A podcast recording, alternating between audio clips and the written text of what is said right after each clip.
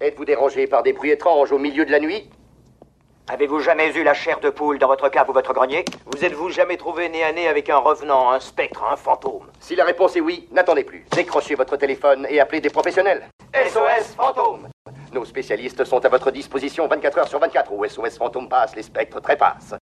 Osez parler, nous sommes prêts à vous croire Ho ho ho, nous sommes le 25e jour et quoi de mieux pour célébrer cette journée et la fin de ce podcastrier de l'Avent, mais aussi un moyen de vous souhaiter un très joyeux Noël qu'un petit épisode de précédemment sur vos écrans. Ouais, mais là en fait, euh, je suis pas sûr que l'intro soit bonne, je sais pas. Non non, c'est pas du tout comme ça que ça doit commencer. Là, on a l'impression que c'est une sorte de brèche entre deux univers euh, podcastiques et on va finir par s'y perdre à force. Non, non. Précédemment sur vos écrans, ça commence plutôt comme ça. Temps. L'ultime frontière. Non, ça, ça me dit quelque chose. Je vous propose un voyage dans le temps via... Non, non plus. Dans ce temps que les moins de 20 ans... 20 ans. Enfin non, non, non. Non, parfois c'est beaucoup plus. Euh, allez, générique, monsieur Scott. Balzac 0, 0, 0, 1. Jaune mineur, publicité, 79 Champs-Élysées, Paris.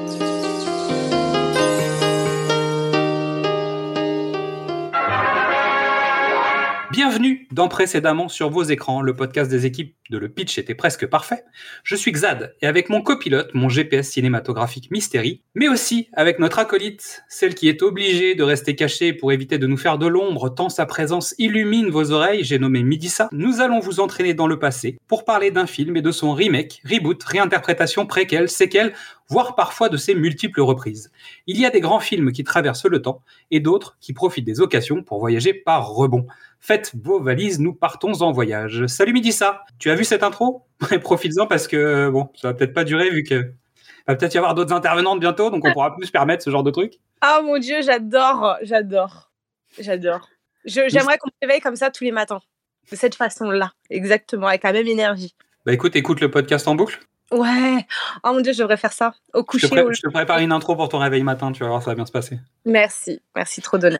Merci. Mystérieux, est-ce que ta valise est prête? Écoute, euh, j'ai fait le plein d'énergie, euh, j'ai lu euh, tous les glossaires possibles et inimaginables. Je suis passé à la boutique avant, euh, je devrais être prêt. Ok. L'avantage pour ce nouvel épisode, c'est que quoi qu'il arrive, nos bagages traverseront les murs. Pour cet épisode, nous allons devoir faire le vide pour éviter que nos peurs ne nous détruisent. Nous ferons plusieurs arrêts, nous partirons en 1984, en 1989, en 2016 et en 2021, puisque aujourd'hui, nous allons vous parler de SOS Fantôme. Et sans plus tarder, nous sautons dans le véhicule que nous avons modifié pour l'occasion, l'Ecto One à rebond temporel. Et elle va nous déposer en 1984 devant la bibliothèque de New York. Mystery, a-t-on diagnostiqué chez toi ou chez certains membres de ta famille une tendance à la schizophrénie ou à la débilité mentale? Euh, Non, mais je suis un scientifique, alors faut pas faire chier. Alors, nous voici sur SOS Fantôme, un film de 1984 de Ivan Reitman. Et on va commencer tout de suite par les premiers souvenirs de ce film. Midissa, c'est à toi. Très vieux souvenir. Très très vieux. Euh, j'ai dû me le refaire carrément parce que euh, bah, beaucoup trop vieux pour moi. Déjà, il est sorti bien avant ma naissance. Euh, j'ai dû le Et voir dans bim, les ça années... c'est pour les autres, cadeau. Voilà. Euh, j'ai dû le voir dans les, dans les années 90, quand il passait sur TF1 à l'époque, à mon avis. Donc je l'ai revu. Ouais, les souvenirs, enfin les souvenirs que t'en gardes, c'est forcément les plus marquants et euh, non, ça m'a fait plaisir de le revoir. C'était c'était plutôt cool. Ok, Mystery, à toi. Taper la honte absolue, hein, puisque je l'ai je l'ai vu euh, au cinéma le week-end de sa sortie. Ah ouais. Merci. Mais C'est pour ça qu'il y a- il faut trois décennies de personnes Bah, sur cette voilà, intervention, c'est normal, tu vois. Euh, ouais, donc euh, vu le week-end de sa sortie, euh, marqué, traumatisé, euh, je pense que je le regarde deux fois par an depuis. Ok. Ouais, me concernant, j'avoue que je me souviens pas bien où est-ce que j'ai vu le premier. Je sais que j'ai vu le 2 au cinéma, parce que je suis un peu en décalé avec Mystery. Euh, mais je crois pas avoir vu le premier au cinéma. Mais je m'en souviens pas. En tout cas, euh, je pense que j'avais vu le 1 avant de voir le 2 quand même. Mais je suis incapable de vous dire comment. J'ai envie de dire Canal+, mais je suis pas sûr. Ouais. Donc, la fiche technique du film. Titre original Ghostbusters. Année de sortie 1984, réalisateur Ivan Reitman, au scénario Dana Aykroyd et Harold Ramis, durée 105 minutes, avec en acteurs principaux Bill Murray dans le rôle de Peter Venkman, Dan Aykroyd dans le rôle de Ray Stans, Harold Ramis dans le rôle de Egon Spengler, Ernie Hudson dans le rôle de Winston Zedmore, et Sigourney Weaver dans le rôle de Dana Barrett. Ça, c'est pour les rôles principaux. En secondaire, Rick Moranis dans le rôle de Louis Tully, qu'on a retrouvé donc dans Chérie, j'ai rétréci les gosses, qui est l'ordre casque noir de la folle histoire de l'espace de Mel Brooks, qui a joué dans La petite boutique des horreurs de Frank Oz, dont on a fait un épisode précédemment sur votre écran, épisode 5, et qui joue aussi dans la famille Pierre à Feu. Euh, ensuite, on a Annie Potts, qui est donc Janine Melnitz, qui est la secrétaire et réceptionniste des SOS Fantômes.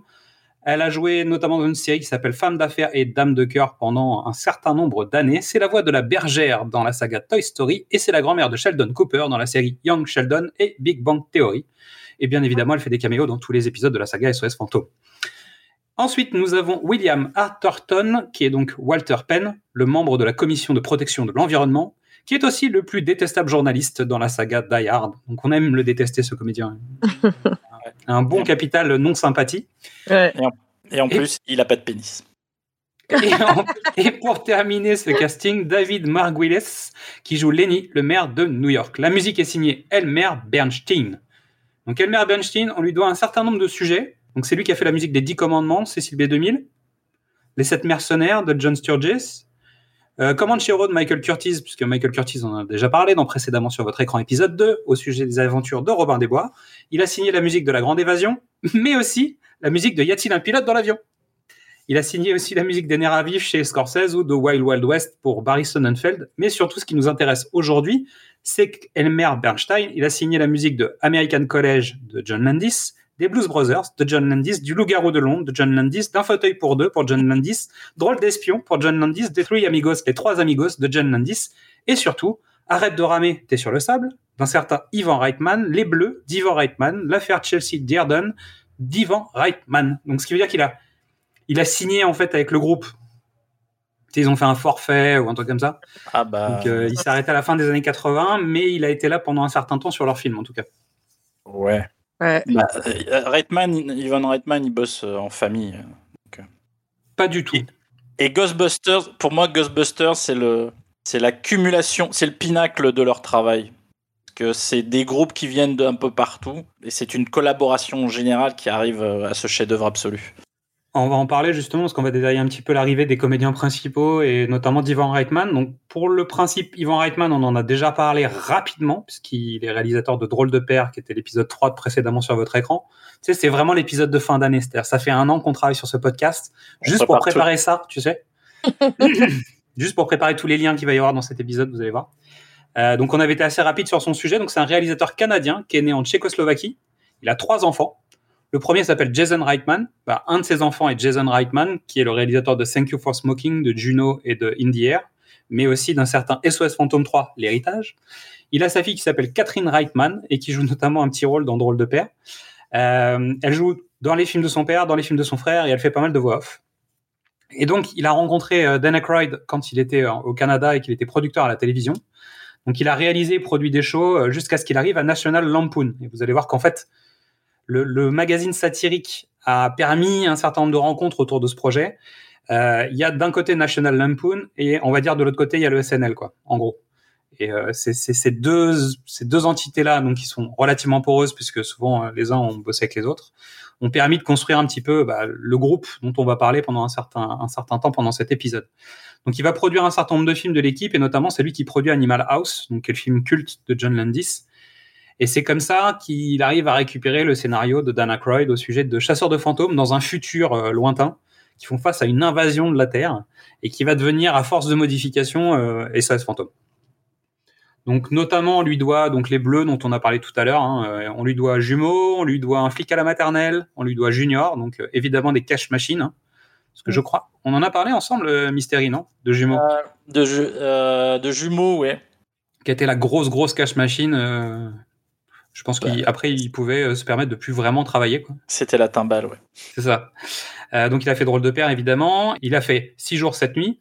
Le film Évolution, qui est une sorte de spin-off de SOS Fantôme. Ah bah c'est un, moins. Un Redcon, dé- peut-être, non? une, une, décol- une décalcomanie. Ouais, donc si, on vous le conseille. C'est pareil, mais moins bien. avec des extraterrestres.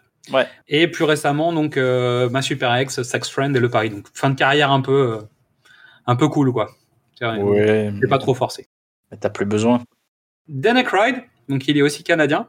Sa mère est franco-ontarienne, ce qui fait qu'il parle le français avec un accent. Et euh, il faut voir le film Coneheads dans lequel il, il présente un petit peu sa façon de parler. Mais peut-être qu'on en reparlera de Coneheads à l'occasion. Et il a d'abord fait des études de criminologie avant de se Oh. faire connaître à la télévision dans le Saturday Night Live, puisqu'il est euh, un des créateurs, bah, un des premiers à avoir euh, animé le Saturday Night Live. Il a débuté au cinéma avec Steven Spielberg en 1941 avant de faire les Blues Brothers de John Landis, qui est le cinéma au top, épisode 1. La boucle est boucle. Voilà. Fin, fin de l'année, je veux dire, on est bien, on est bien. Et le fun fact, c'est qu'il joue dans Indiana Jones et le Temple maudit, et la plupart des gens ne savent pas. Et il a un tout, tout, tout petit rôle. C'est lui qui accueille Indiana Jones à l'aéroport euh, juste avant la séquence où ils vont être dans l'avion et que l'avion va s'écraser, et- etc. Donc il joue dedans. Euh, Qu'est-ce qu'on peut dire sur Dan Aykroyd à part ça? En fait, dans sa famille, il y a des gens qui. euh, euh, je crois que c'est son grand-père qui écrivait des, fi- des, des livres sur l'occulte. Et donc, en fait, c'est un sujet familial, en fait, pour lui, vraiment. C'est-à-dire, c'est c'est un vrai sujet. C'est lui qui apporte ce sujet en disant ce serait rigolo de, de voir ce qui se passe si on prend l'occulte et si on y met de la comédie, en fait, en gros. Et euh, le concept de base de SOS Fantôme, alors même s'il y a l'histoire qui se passe dans le futur où en fait les fantômes sont là, il y a des entreprises qui existent. En gros, c'est une sorte de firme hein, qui, qui s'appelle SOS Fantôme où euh, tout le monde est au courant qu'il y a des fantômes et, ainsi de suite. Euh, à la base, en fait, son concept, c'est quand même de prendre les, euh, les Marx Brothers ou les Trois Stooges et d'en faire des chasseurs de fantômes, en gros. Donc de mélanger deux choses qui lui plaisent beaucoup, c'est-à-dire la comédie d'un côté et en même temps euh, le surnaturel. En fait, hum, l'origine de Ghostbusters, c'est un film d'Abbott et Costello qui chasse les fantômes. Abbott et Costello, c'est un, duo comique des années 40-50, si je me trompe pas, et euh, qui, bah, qui a une influence majeure sur, euh, sur tous les humoristes des années 70. Et Forcément. donc, donc voilà, c'était le décalage entre l'occulte et la comédie qui fonctionnait. Donc Aykroyd a écrit ce, premier jet de scénario qui se passe dans l'espace. Et la prod évidemment lui dit bah non on va on va remettre ça euh, on va remettre ça sur Terre, ça sera plus simple et moins cher. Et euh, et quand il cherche un réalisateur, euh, il, il choisit Enfin, ils choisissent Reitman parce qu'il travaille vite, il travaille pas cher, il est, il est hyper efficace. Et surtout, il a une connexion avec d'autres gens de l'humour.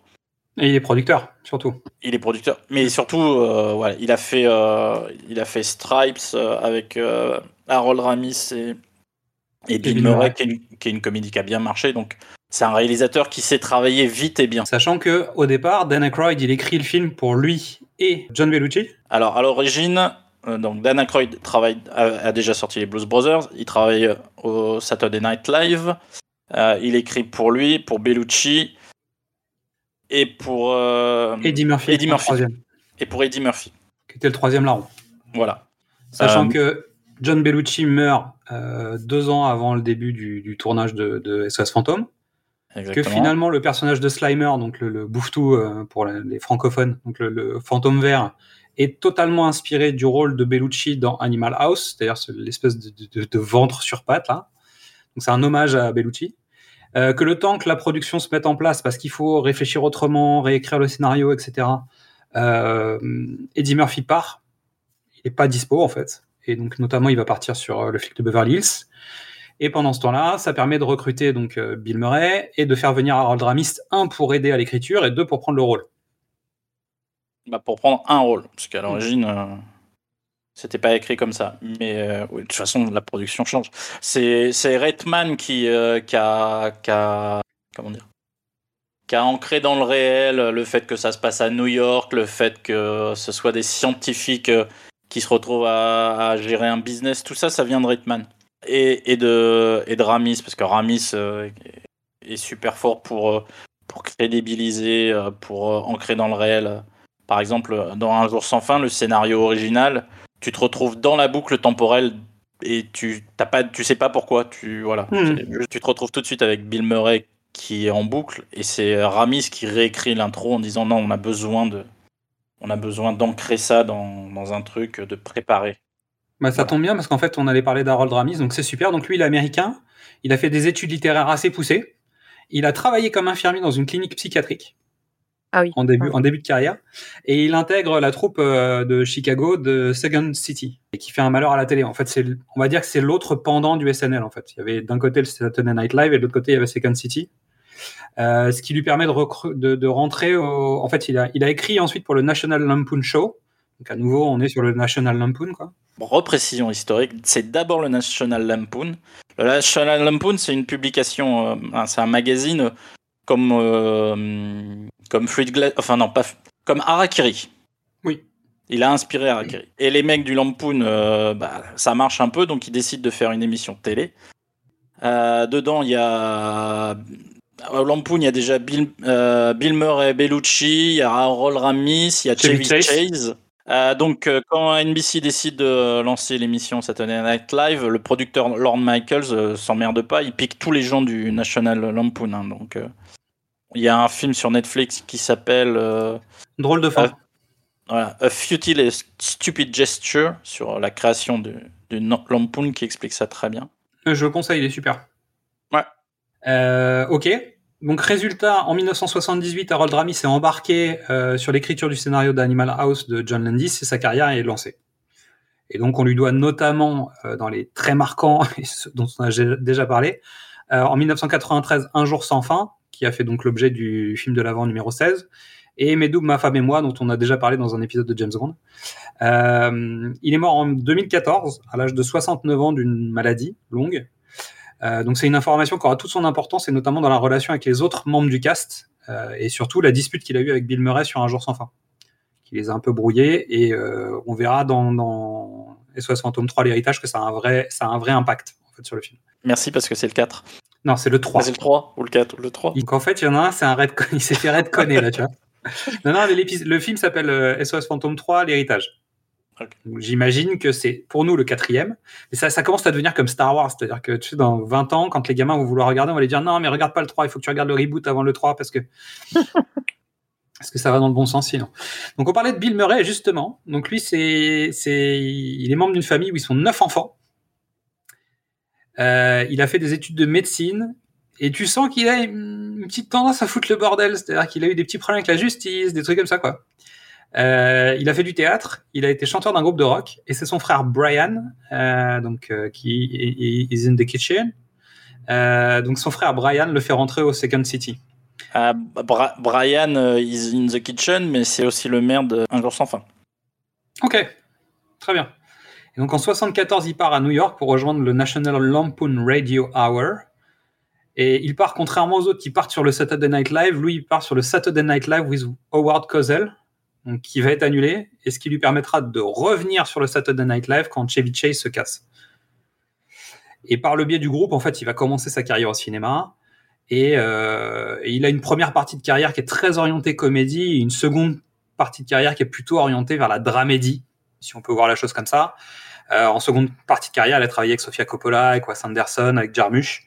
Donc euh, on a une carrière un peu plus euh, structurée. Et il joue beaucoup lui-même, parce qu'on en a déjà parlé. Souvent, il va faire des caméos. Quoi. Et d'ailleurs, il semblerait que dans la vie même, il fasse souvent des caméos. Et Puisque la, caméos. la- la veille du tournage de SOS Fantôme, il savait pas encore s'il allait venir. La veille. Il s'est Bah pointé oui. le matin du tournage en disant salut, on tourne. Voilà. C'est son truc. Pendant la prépa, il était à Paris.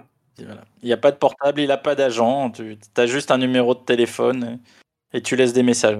C'est comme Il ça que que- Anderson le contacte. Ouais, il paraît que Jarmusch aussi est parti le voir chez lui pour lui faire lire le, le- le scénario de Broken Flowers. Parce que sinon, en fait, tu le contactes pas, quoi. il est sur une autre planète. Et ce qui pose, ce qui pose C'est des comme, problèmes. nous, hein. c'est comme nous et Midi ça. hein. Ouais, c'est ça. Tu lui dis viens au cinéma, puis peut-être elle vient, peut-être elle vient pas. Je, je crée l'événement, tu vois. Je, m'inspire de Bill Murray. Je crée Tu sais, tu, l'événement. tu peux tacler Mystery, hein, parce que le- la veille, on savait pas s'il venait. hein. Ah bah, Bah si, oui. non, moi la veille, vous saviez que je venais pas. Ouais, non, mais tu commences à faire semblant de tousser. Ensuite, on passe à Sigourney Weaver. Donc Sigourney Weaver, pour le coup, bon, c'est une carrière euh, plus classique. hein. Depuis 1979 et Alien, elle est devenue une star de cinéma. Elle a récupéré le rôle d'Ellen Ripley sur euh, Alien, euh, au détriment de Veronica Cartwright, qui est donc le, le personnage qui joue Lambert aussi dans le film Alien. Normalement, c'est elle qui aurait dû avoir le rôle, et finalement, euh, Sigourney a fait un meilleur casting. Donc, euh, Veronica Cartwright a été décalée sur un, personnage secondaire du film. et ça va lancer sa carrière. Et, pour euh, jouer dans SOS Fantôme, il semblerait qu'elle ait quand même été chercher son rôle avec les dents, parce que c'est elle qui a proposé un certain nombre d'idées, notamment le chien. Euh, donc elle a mimé la scène à Ivan Reitman en disant ce serait super que je, je- je me transforme en chien, quoi, tu vois. Donc elle s'est mise à quatre pattes devant Ivan Reitman en faisant la tête et tout ça. Et donc c'est elle qui amène cette idée-là, notamment. Et Bah, ce qui permet à, ce- ce- à cette comédienne de se retrouver sur trois sagas phares du cinéma Alien, SOS Fantôme et on va dire à partir de l'année prochaine Avatar. Parce que pour l'instant, on en a fait qu'un, mais les autres arrivent. Donc, euh, en tout cas, elle est dans le 2. Et on termine euh, ce détail de casting par Ernie Hudson, donc qui a une carrière complètement classique par rapport à ses comparses. Il a fait des études assez poussées. C'est un comédien de théâtre. Ouais, c'est un vrai comédien. Contrairement aux autres qui font les marioles entre guillemets, qui, ont, qui sont passés par de la scène, non mais qui, sont passés par de la scène directement. Lui, il a fait des études plus poussées euh, dans, l'étude de la littérature, de la comédie, etc. Et il arrive un peu plus tard que les autres, mais il n'est pas passé par le, entre guillemets le stand-up et, euh, et notamment tout ce qui va être Saturday Night Live. Donc, il arrive avec une carrière plus, on va dire, traditionnelle. Et au départ, il devait avoir un rôle plus important dans le film, parce qu'il arrivait à peu près à la page 25. Et finalement, je crois qu'il arrive à la page, euh, je sais pas, 50 ou ou 60. Ouais, il arrive euh, au- au- aux deux tiers du film. Je pense qu'il s'est fait bien manger euh, ses, ses lignes de dialogue par les autres. Non, non, non, mais en fait, c'est une des raisons pour laquelle Eddie Murphy euh, voulait, a pas fait le film et qu'il est parti faire le flic de Beverly Hills. C'est qu'à l'origine, il arrivé tardivement. Et euh, à- effectivement, tu mets Eddie Murphy, donc tu essayes de réécrire euh, plus tôt, plus tôt, et puis euh, ils se sont pas entendus. Ils ont pas, ils ont pas trouvé les bons trucs. Et donc, en fait, eh ben, quand Dan Aykroyd se retrouve à reprendre le scénario, lui, euh, il remet Zedmore plus tard. L'av- L'avantage, c'est que c'est un faire-valoir dans, dans le personnage, parce que les autres sont déjà installés. Tu as une espèce de dynamique du trio qui fait qu'il arrive et il casse un peu cette dynamique-là, ce qui est assez intéressant. Il, a- il apporte un regard extérieur à tout ce qui s'est passé dans la Voilà. première partie du film. Et en Ouais. plus, il est utile pour installer le fait qu'il y ait une routine qui se soit passée chez les SOS fantômes euh, et, et cet aspect classe ouvrière, tu sais, classe moyenne, euh, des personnages qui étaient importantes, notamment pour bien ancrer euh, le, le principe dans la réalité. Bah, Et qui est un des points forts du film, en fait, pour le coup. plus, plus qu'un faire-valoir, ouais, c'est un, c'est le. C'est le contrepoint? Ouais, c'est ça. Oui, c'est ça, c'est le, c'est le. En fait, dans un, dans un film écrit euh, plus traditionnellement, ce serait le mec qui intègre dès le début et les autres sont déjà là, la boîte existe déjà et tu vois, c'est le, lui qui t'intègre, en fait, dans la narration. c'est le petit nouveau euh, sur lequel le spectateur se reporte parce qu'il découvre l'univers avec lui. Et- Et là, ce qui est rigolo, c'est qu'en fait, ça te fait rire de le voir arriver, parce que toi, tu as déjà été embarqué. Puisqu'en fait, le spectateur, c'est Bill Murray. En tout cas, c'est mon point de vue, hein, de dire que Bill Murray, qui y croit pas du tout, qu'on n'a rien à cirer, euh, qui suit ses potes parce qu'en fait, il a que ça à faire, en gros, euh, et qui finit par euh, s'impliquer à l'intérieur de, de l'histoire à partir du moment où il a envie de brancher Dana Barrett. Et qui lui dit non, mais je vais m'en occuper, ne vous inquiétez pas. Et c'est à partir de ce moment-là où il va vraiment mettre son énergie au sein du groupe. Au début, c'est le pote de Egon et Ray, simplement. De toute façon, le film, le film, l'histoire commence sur lui, donc. euh, C'est ça. Et quand euh, Winston arrive, bah, toi, tu as déjà vécu euh, l'arrivée dans le groupe, le premier fantôme, etc., etc. Et en fait, même si dans une histoire traditionnelle, tu serais arrivé avec Winston, là, en fait, tu as un regard décalé par rapport à lui. Et en fait, ça te fait rire de le voir euh, être dans ses premiers pas, parce que toi, il y a à peine une heure, tu vivais tes premiers pas. Et je pense que tu as un côté plus attachant à ce personnage aussi, parce que finalement, tu te reconnais en lui, euh, entre guillemets, en décalage horaire. Ouais, c'est ça. Là, les réactions que tu as eues euh, quelques minutes avant en mode Ouais, t'as raison. Ouais, ouais, exactement. Et à dire non, non, mais attendez, écoutez ces gars-là, en fait, ce qui se passe, c'est vrai, tu vois. Ouais. Et, et quand il, il fait ses sorties comme ça pendant le film, tu te dis, ouais, ouais, mais moi j'ai pensé la même chose que toi. Ouais, voilà. Et je pense que c'est vraiment une, une intelligence d'écriture d'avoir créé ce personnage. Mm. Et on va voir que, euh, malgré tout, quand tu fais un remake, quasiment euh, trame scénaristique équivalente, bah, si t'as pas ce genre de petites intelligences, bah, tu rates le coche. Et je pense que la vraie dynamique du groupe fonctionne, et c'est ça qui fait que le film fonctionne au global, et que t'achètes euh, le fantastique. Et en fait, euh, c'est Reitman, je crois, qui disait ça, ou Ramis, qui disait en fait, on a, on a, on a mis les unes par-dessus les autres plein de petites informations qui sont euh, réalistes. Et en fait, l'association de ces idées réalistes font que en fait, tu vas adhérer à l'idée qu'il l'est pas du tout en fait. Mm. Donc c'est très quotidien comme film en fait, à plein de niveaux. Et surtout, à aucun moment on t'explique euh, techniquement comment fonctionnent leurs outils. Tu vois, ils baragouinent. Mais en Ouais. gros, tu fais confiance à Ray et à Egon quand les mecs te disent ouais, bah en fait, on a inventé des machines. Point barre. Et Peter dit ouais, ok les gars, je vous suis, y a pas de problème. Et donc tu t'embarques avec eux sans avoir besoin qu'on t'explique techniquement comment fonctionne ça, comment ils ont inventé le truc, comment ils se sont rendus compte qu'il y avait des fantômes. En fait, on s'en fout. Ouais, après aussi, tu pars du principe qu'ils sont professeurs, ils ont été virés d'université, machin. Donc t'adhères. Tu dis, Clairement. ok, ils- font des trucs, ils se sont fait virer parce que visiblement, bah, Bill Murray, il, il fait ses, ses petites conneries au départ. Donc tu te dis, ok. euh, donc tu marches après, quand ils, ils inventent leurs machines, leurs trucs. là, tu dis, bah, ce sont des professeurs, ils sont scientifiques, ils font ce qu'ils font en fait. Tiens, midi ça, en parlant de ça, est-ce que tu veux tenter le pitch? Bah, je vais tenter, je vais tenter. euh, voyons. Alors, laisse-moi me. Alors, quand quatre hommes en uniforme dévalent les rues de New York, ce n'est pas pour un show sexy, non. C'est pour taper du fantôme. Est-ce que vous êtes prêts à partir à l'aventure? Point d'interrogation. Pas mal. ah, dis donc, ça a bossé euh, depuis James Dur. Bond là. Franchement dur. Ah ouais, je vois sang ça. et. Il y a eu des larmes, il y a eu du sang. Alors, le pitch officiel, c'est Peter, Raymond et Egon effectuent des recherches sur la parapsychologie. Virés par les doyens de la faculté, ils se décident à fonder une société destinée à chasser les revenants. Son nom, SOS Fantôme. Le succès frappe tant et si bien à leur porte qu'ils en sont bientôt à travailler à la chaîne. Si vous vous sentez observé, si vous avez l'impression que quelque chose ne va pas, qui c'est qu'on appelle? On appelle la bande-annonce de SOS Fantôme, puis c'est tout.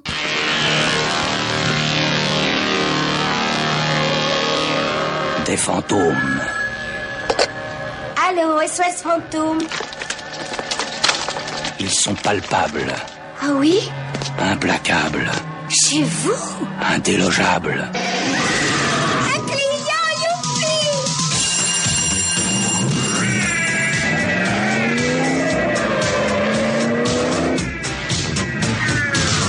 SOS fantôme. Vous n'auriez pas vu un revenant? Trois hommes capturent un fantôme impossible à tuer. Ils sont armés.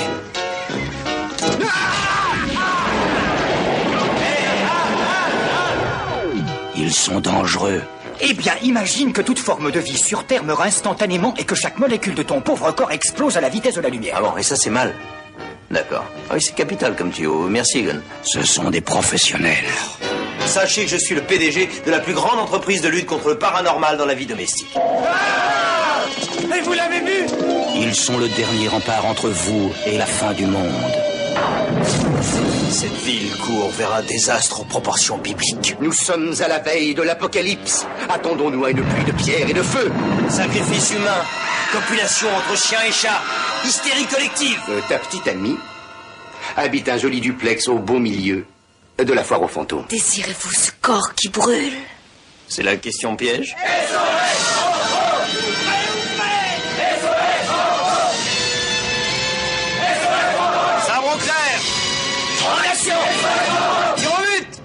But Fémigène Mettez le paquet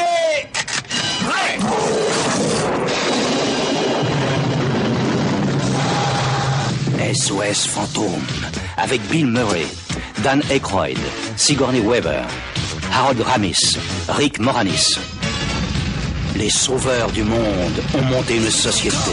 SOS Fantôme. On est venu, on l'a vu, on l'a raboté le... Allez, c'est reparti. Votre avis sur le film On va commencer par Midissa. Écoute, ça m'a rappelé de bons souvenirs d'enfance. C'est vrai que ça faisait longtemps que je l'avais pas vu, bien une vingtaine d'années, peut-être un peu plus même. Bien sûr, il y a des images marquantes dont on qu'on n'oublie pas, euh, notamment le bibendum là. Euh, non, il est, il, est, il est cool à revoir. Mystery a bien raison de le voir euh, deux, trois fois par an parce que bah, il, il fait plaisir à voir, il est drôle, il est fun. Je sais pas, moi j'aime bien. Je- J'aurais invité trois copines avec moi à dévaler les rues avec un, un neutronino, je sais même pas comment ça s'appelle là, euh, juste pour le kiff quoi. Mystérie à toi, ton avis sur le film? Je le regarde pas activement. hein. Euh, J'ai le Blu-ray, le DVD, euh, la VHS, euh, l'Ultra 4K. On est d'accord, mais je le regarde pas activement. C'est juste qu'il passe deux fois par an sur la TNT et qu'à chaque fois que je zappe et que je tombe dessus, je le regarde. C'est pour dire la, la force de ce film, l'endurance de ce film. Euh, c'est oui, c'est ma comédie préférée. C'est un de mes films préférés. parmi les 150, mais Ouais. c'est. Celui-là, celui-là, celui-là, il m'a marqué. hein. Je crois que, alors, euh, je l'ai vu à 10 ans, donc jusqu'à 16 ans, euh, je voulais être Bill Murray, jusqu'à ce que je m'aperçoive que j'étais euh, Harold Ramis, enfin Egon. Ouais. Ouais, Et que tu décides d'aller faire des études scientifiques finalement. Et puis, et puis voilà, donc en fait, j'étais vraiment Egon, et puis euh, comme vous, a- vous aurez pu l'entendre dans un des trucs de l'avant, euh, bah, après, j'ai décidé d'être Dan Aykroyd. C'est ça. Et depuis, il croit au surnaturel en fait. Il est, il est- Mais, non, mais c'est pas une blague, mais c'est une réalité. Je veux dire, euh, mes deux films préférés, mais vraiment, mes deux films préférés, c'est SOS Fantôme et les Blues Brothers. Donc, il y a un moment donné, Ouais, tu cherches. la- la- l'importance de Dan Aykroyd dans ma vie, elle est, elle est inestimable. Ok, parfait. Euh, oh donc, là là En fait, ça faisait longtemps que je l'avais. Je l'avais, je l'ai revu l'année dernière. Ça faisait longtemps que je l'avais pas vu. Et je trouve que ce film a pris un coup de vieux. Alors, euh, pas en termes d'effets visuels, parce que finalement, bon, on a pris l'habitude de regarder des films qui avaient vieilli en, en termes d'effets visuels. Et les effets spéciaux sont euh, assez malins dans leur conception. Donc, c'est-à-dire qu'en fait, ils ont fait travailler des, gens qui sont partis de chez Lucasfilm, qu'on avait ras-le-bol, en fait, euh, qu'on finit par euh, se sauver de chez Lucasfilm en montant un studio. Donc, ils les ont fait travailler parce que Lucasfilm n'était pas dispo, puisqu'ils travaillaient sur euh, Indiana Jones et le Temple Maudit à l'époque. Et donc, ce nouveau studio a, s'est fait, fait la main sur SOS Fantôme. Il paraît que ça a été l'enfer. Il y avait je sais pas combien de plans à travailler, etc. Et normalement, Ivan Reitman demandait régulièrement plus de plans à effets spéciaux.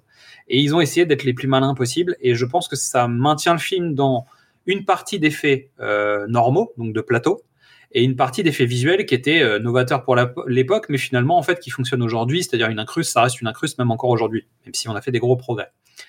Euh, mais je pense que c'est plutôt l'humour qui a un peu bougé. Et je pense que les jeunes générations, notamment le personnage de Bill Murray, pour des jeunes d'aujourd'hui, il est inregardable en fait. Parce que ce mec, c'est la toxicité masculine poussée à l'extrême. Même si il a des contrepoints. Mais c'est quand même le mec qui est forceur, euh, qui est harceleur. euh, bah, je veux dire, un... aujourd'hui, c'est un personnage, il est plus, tu peux plus l'écrire en fait, ce personnage. Et tu je peux pense l'écrire- que Tu peux l'écrire, mais tu le regardes, tu as un regard moins bienveillant. c'est ça. Alors qu'en fait, à l'époque, pour nous, c'était le héros, quoi. Alors, non, parce, parce Bah, que. l'anti-héros, anti-héros. Euh, Je suis pas d'accord parce que en fait, comme tu l'as dit, hein, le l'arche narrative c'est la sienne, c'est-à-dire que c'est un c'est un glandeur, euh, menteur, euh, truqueur, et face à Sigourney Weaver, il va se réformer. Mais c'est mais c'est tous les films de Bill Murray. hein. Ah bah, c'est son personnage de jeu. C'est non mais dans les dans les années 80, c'est euh, Bill Murray, c'est un connard qui fait face à une difficulté et qui s'améliore. Bah, c'est euh, Un jour sans fin, c'est Fantôme en fait, c'est c'est Bill Murray dans quasiment tous ses films, parce que même dans Ah, Broken Flowers, c'est ça en fait. Non mais euh, Mais je veux dire, même dans les, des- dans les dramédies, hein, il, joue mais ça. Lost in, Lo- Lost in, Lost Translation, c'est déjà ça. Oui. Euh, Stripes, euh, écrit par Harold Ramis, c'est ça.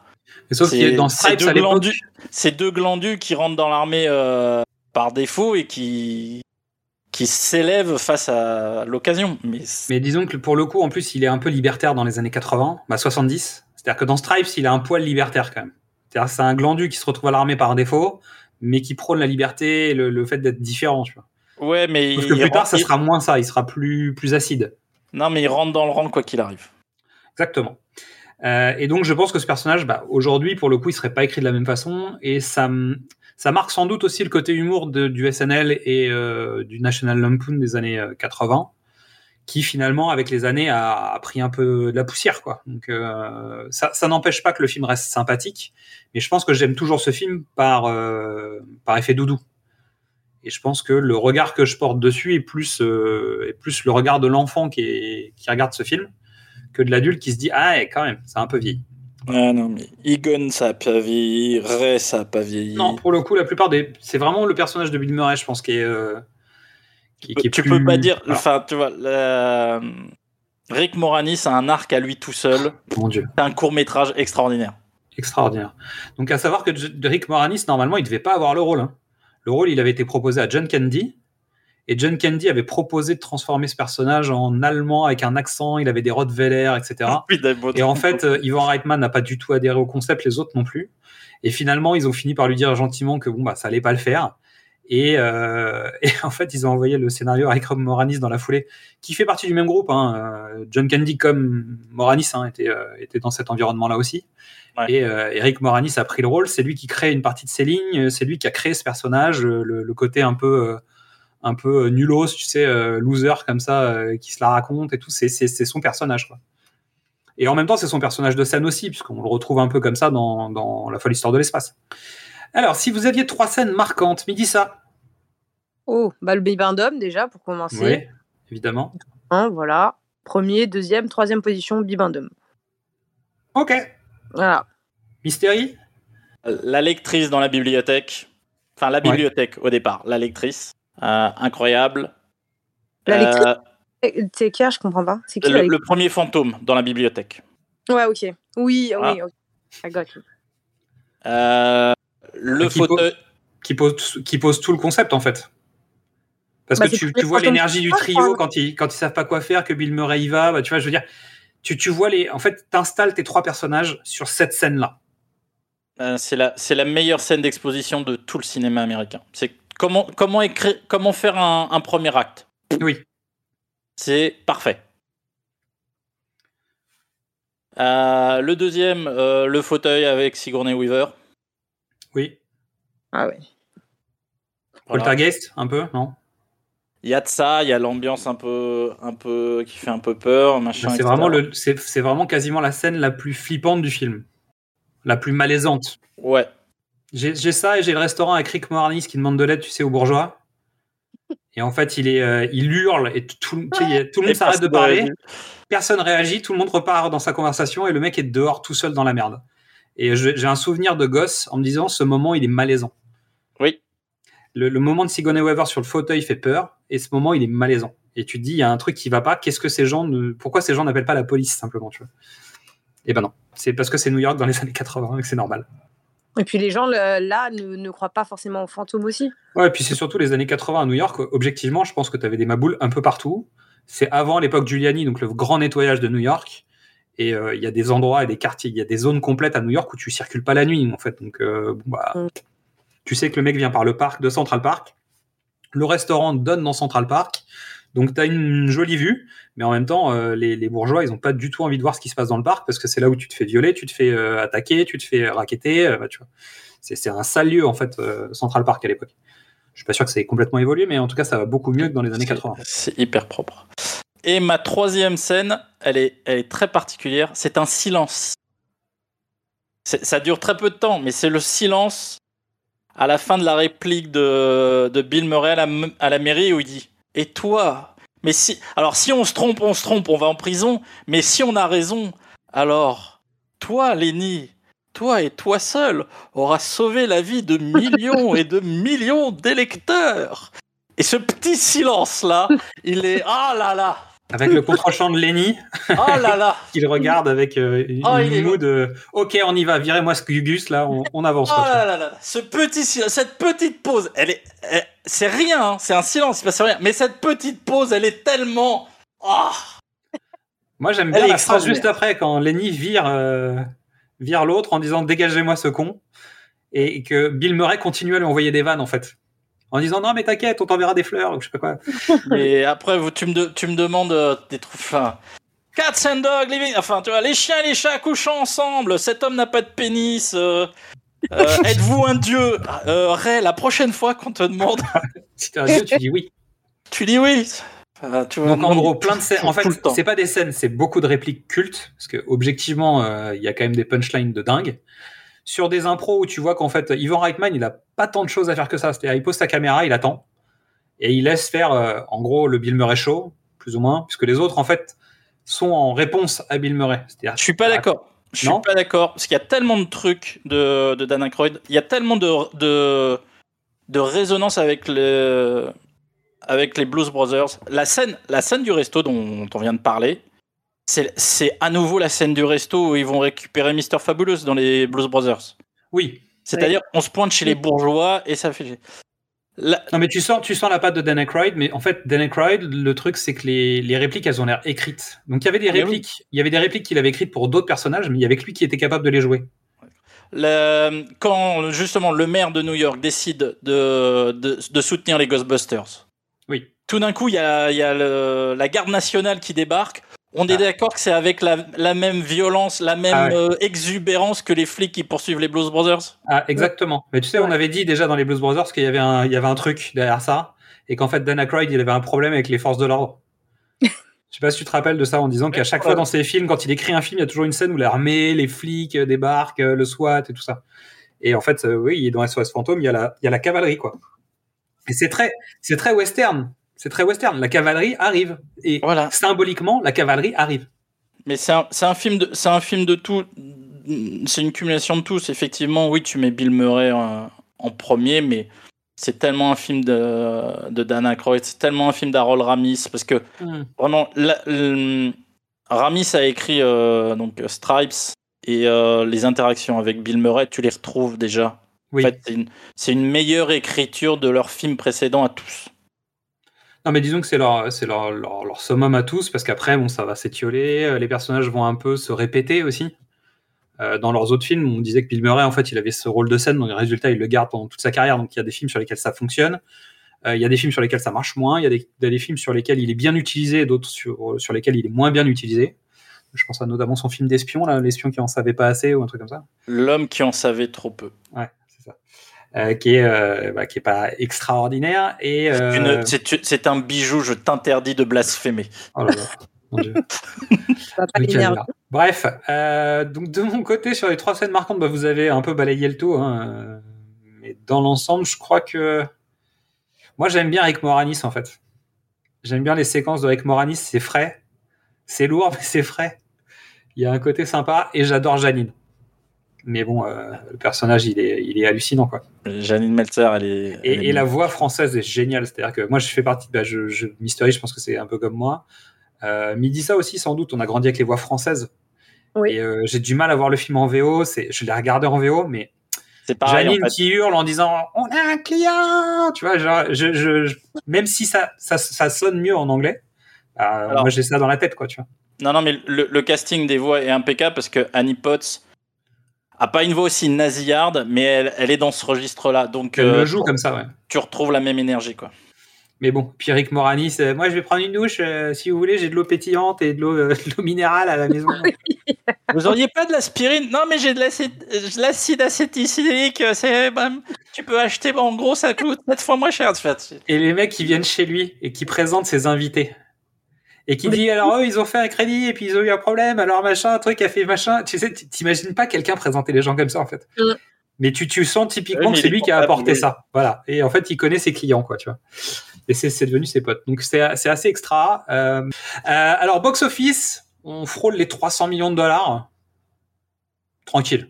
Est-ce qu'on a besoin de parler de box? Tu vois, quand, quand un film de, qui a 40 ans euh, est encore euh, d'actualité, bah, même si l'actualité l'a rattrapé, mais tu vois, aujourd'hui, euh, il y a encore des Ghostbusters. Bah, il y a des Ghostbusters. euh, on a tous euh, eu un moment sans doute le t-shirt avec le logo des Ghostbusters ou quelque chose floqué au logo des Ghostbusters. Il n'y a pas de discussion. Comment ça, vous en avez qu'un? Voilà. Il y a eu euh, une série télé officielle, une série télé non officielle, euh, des jeux vidéo. Je ferai un une petite euh, incursion dans l'univers des jeux vidéo tout à l'heure, mais euh, voilà, c'est un, bah, c'est une saga euh, qui commence. Mais surtout, nous, on organise aussi le podcast qui s'appelle Du cinéma au top. En 2007, il s'était écoulé 27 millions d'unités du titre Ghostbusters, signé Ray Parker Jr. Et on aurait pu faire euh, un épisode spécial cinéma au top là-dessus. alors, alors non, je te laisse pas finir. Euh, merde, son nom m'échappe. De tu parles de qui? Parce que j'avais Lewis. Alors, ok, j'y Et- viens. J'y viens. Et you- ah, bah, bon, alors je te laisse. J'y viens. Euh, Ray Parker Jr. signe, quant à lui, donc la chanson phare du film. Au départ, c'était une chanson qui devait être dans la musique du film, tu vois, sans, sans vraiment être mise de manière particulière. Et c'est Ivan Reitman qui a proposé que ça devienne un single. Et en fait, il y a eu un différent avec Huey Lewis qui trouvait que le morceau ressemblait beaucoup à I Want a New Drug. Et là, je vais vous laisser à vous de juger.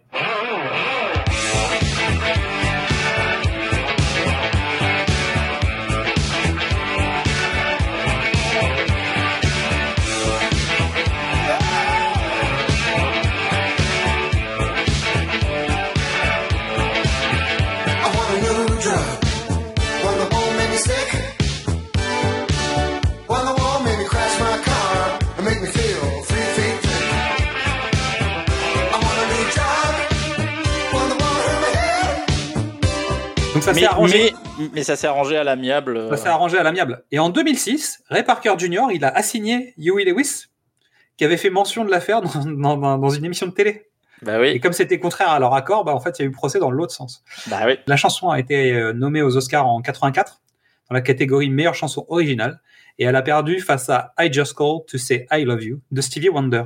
Normal. Donc, à savoir que le clip, dans le clip, euh, donc les, les acteurs principaux apparaissent euh, à côté d'autres acteurs. Donc on y retrouve Chevy Chase, on y retrouve Irene Cara, John Candy, euh, Nicolas Ashford ou Melissa Gilbert. Euh, donc il y a pas mal de gens en fait, de petites célébrités euh, qui passent dedans. Donc euh, il y a Danny DeVito aussi, euh, Peter Falk, euh, voilà. Et dans le clip, ils ont pas les, ils ont pas leurs vrais uniformes. Non.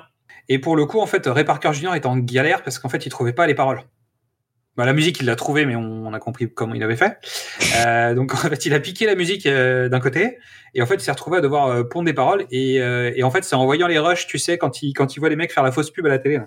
Oui. Et, et ben, en fait, ça l'a inspiré sur, euh, mais qui, qui c'est qu'on appelle? Oui, call Mais c'est le meilleur refrain de toute la terre, quoi. Enfin, je veux dire, qu'est-ce que tu fais tu, tu, tu- c'est un mot, c'est catchy, t'as envie de le gueuler. Qu'est-ce que tu fais? Ça, ça marche. Tu peux pas tester, c'est ça que tu veux dire. Mais voilà. Bon, bah voilà, pour la- le, le premier SOS Fantôme, est-ce qu'on a des choses à rajouter Même si on pourrait en faire une émission complète juste sur celui-là? Oui, justement, je rajoute, on va en faire une émission complète, je le dis, je l'impose, euh, je le 2022, on va faire des des, des special one, euh, tu, tu couperas ou tu couperas pas comme ça je je mentirai pas mais il faut en faire un, un truc en entier. On, on a dit que sur les films de l'avant, on allait sans doute s'arrêter sur certains épisodes si on voyait qu'ils avaient plus de succès que les autres. Donc, on pourra faire des spéciales 2021, tu sais, les hors-séries de 2021 qu'on n'a pas fait en 2021. Donc, on fera peut-être un spécial le SOS Fantôme euh, pour, pour entrer dans le détail, parler des scènes après scène, etc. Euh, là, en fait, on en parle surtout parce que bah, le, le- le 3, l'héritage est sorti, donc c'est aussi Alors, une façon j'ai- de. j'ai revérifié, hein, il s'appelle pas 3 nulle part, ni aux États-Unis ni en France. C'est SOS Fantôme, l'héritage tout court. Ouais, et aux États-Unis Afterlife. Tant pis pour moi. Comment tu traduis Afterlife? Après la mort? Bah de oui. l'au-delà, non? L'au-delà? Ouais. Ah oui, mais tu vois, c'est pas. Non, non, mais c'est c'est- l'héritage, ça fonctionne, hein, mais c'est vrai que le, le- bah, on, on en reparlera après. Alors maintenant, nous arrivons en 1989 parce que le, le premier film a marché évidemment, donc on fait une suite. Forcément, Euh, tr- c'est très long, hein, 5 ans. 5 ans c'est très long, mais je pense qu'ils ont eu des problèmes à se mettre d'accord. C'est-à-dire que tout le monde a commencé sa petite carrière parce que quand tu regardes les CV et les filmos des uns et des autres, euh, ils sont tous partis sur d'autres choses et je pense, historiquement parlant, qu'il y a eu un problème avec Bill Murray au hasard euh, et que et qu'ils ont mis du temps à écrire. C'est-à-dire que je pense que Dan Aykroyd et Harold Ramis ont mis du temps à se remettre à l'écriture et je pense que Bill Murray a été compliqué à convaincre. Voire Sigourney Weaver qui a dû avoir euh, des problèmes de planning aussi. Pas du tout. Alors, euh, mais. C'est mon point de vue, j'ai- pas regardé en fait. Alors, ça, je, te, je te le dis, je te contredis. Euh, donc, la production un peu, démarre un peu difficilement parce que, euh, en fait, ils veulent, la les producteurs veulent le film tout de suite, mais euh, effectivement, ils trouvent pas la bonne idée, ils trouvent pas le bon truc, c'est un peu précipité. euh, euh, oui, Bill Murray euh, est pas facile, mais euh, ils écrivent, euh, ils lancent la production et Variety, le magazine spécialisé, publie un petit article disant bon bah on lance la production de Ghostbusters 2. Et alors je, crois que c'est Dan Aykroyd ou c'est la prod reçoit un appel de Sigourney Weaver en disant dites donc les gars vous auriez pas oublié quelqu'un? Et là tout le monde se dit ah merde Bah, on était persuadé que bon ça s'était bien passé mais euh, on, là, tu vois, on n'allait pas avoir euh, l'éclair qui frappe deux fois au même endroit. Elle va pas vouloir revenir. Donc, par- on s'était dit, elle reviendra pas. Écrivons une autre histoire. Et donc ils se retrouvent au moment où ils annoncent qu'ils vont faire la prod de devoir reprendre le scénario pour y intégrer à nouveau donc- Dana Barrett. Quoi. Ils reprennent le scénario pour intégrer euh, Sigourney Weaver en disant, mais oui, on est un, on est des, on est des abrutis, et deux, mais quelle chance. Alors, euh, refaisons l'histoire. Ils gardent euh, la trame euh, surnaturelle et tout le reste euh, est changé pour euh, pour accommoder euh, Sigourney Weaver. Eh ben, tu sais quoi? En ca- c'est mon cadeau de Noël. Je vais faire, je vais faire toute la fiche technique du 2 si ça te veut, si ça te va. Ok. Alors, SOS Fantôme, euh, date de sortie 1989, réalisa- toute l'équipe revient, donc réalisateur Ivan Reitman, scénario Dan Aykroyd et Harold Ramis, Bill Murray, Dan Aykroyd, Harold Ramis, Ernie Hudson, Sigourney Weaver, Rick Moranis, Annie Potts, tout le monde est là à nouveau. On rajoute Euh, Peter McNichols, qui joue le professeur Janosch Pocha. Oh, Janosch. Euh, qu'on retrouvera, qu'on retrouvera euh, dans Ali McBeal, puisqu'il joue un des dirigeants de la boîte. On retrouve aussi dans VIP, une de mes séries préférées. Et un illustre inconnu qu'on n'a pas revu beaucoup depuis, qui est Willem von Homburg, qui joue le personnage de Vigo des Carpates. Euh, la musique, c'est un petit nouveau, c'est Randy Edelman, qu'on on entendra hein, dans plein d'autres trucs. Euh, il a fait euh, la musique de Jumeaux, un Hold Up à New York, un flic à la maternelle, etc. The Mask, et le film préféré de Xad, hein, Le Grand Tournoi de Jean-Claude Van Damme. Voilà. Et Anaconda de Luis Llosa. et Anaconda. Et alors, Xad me demande de le préciser, le générique de MacGyver.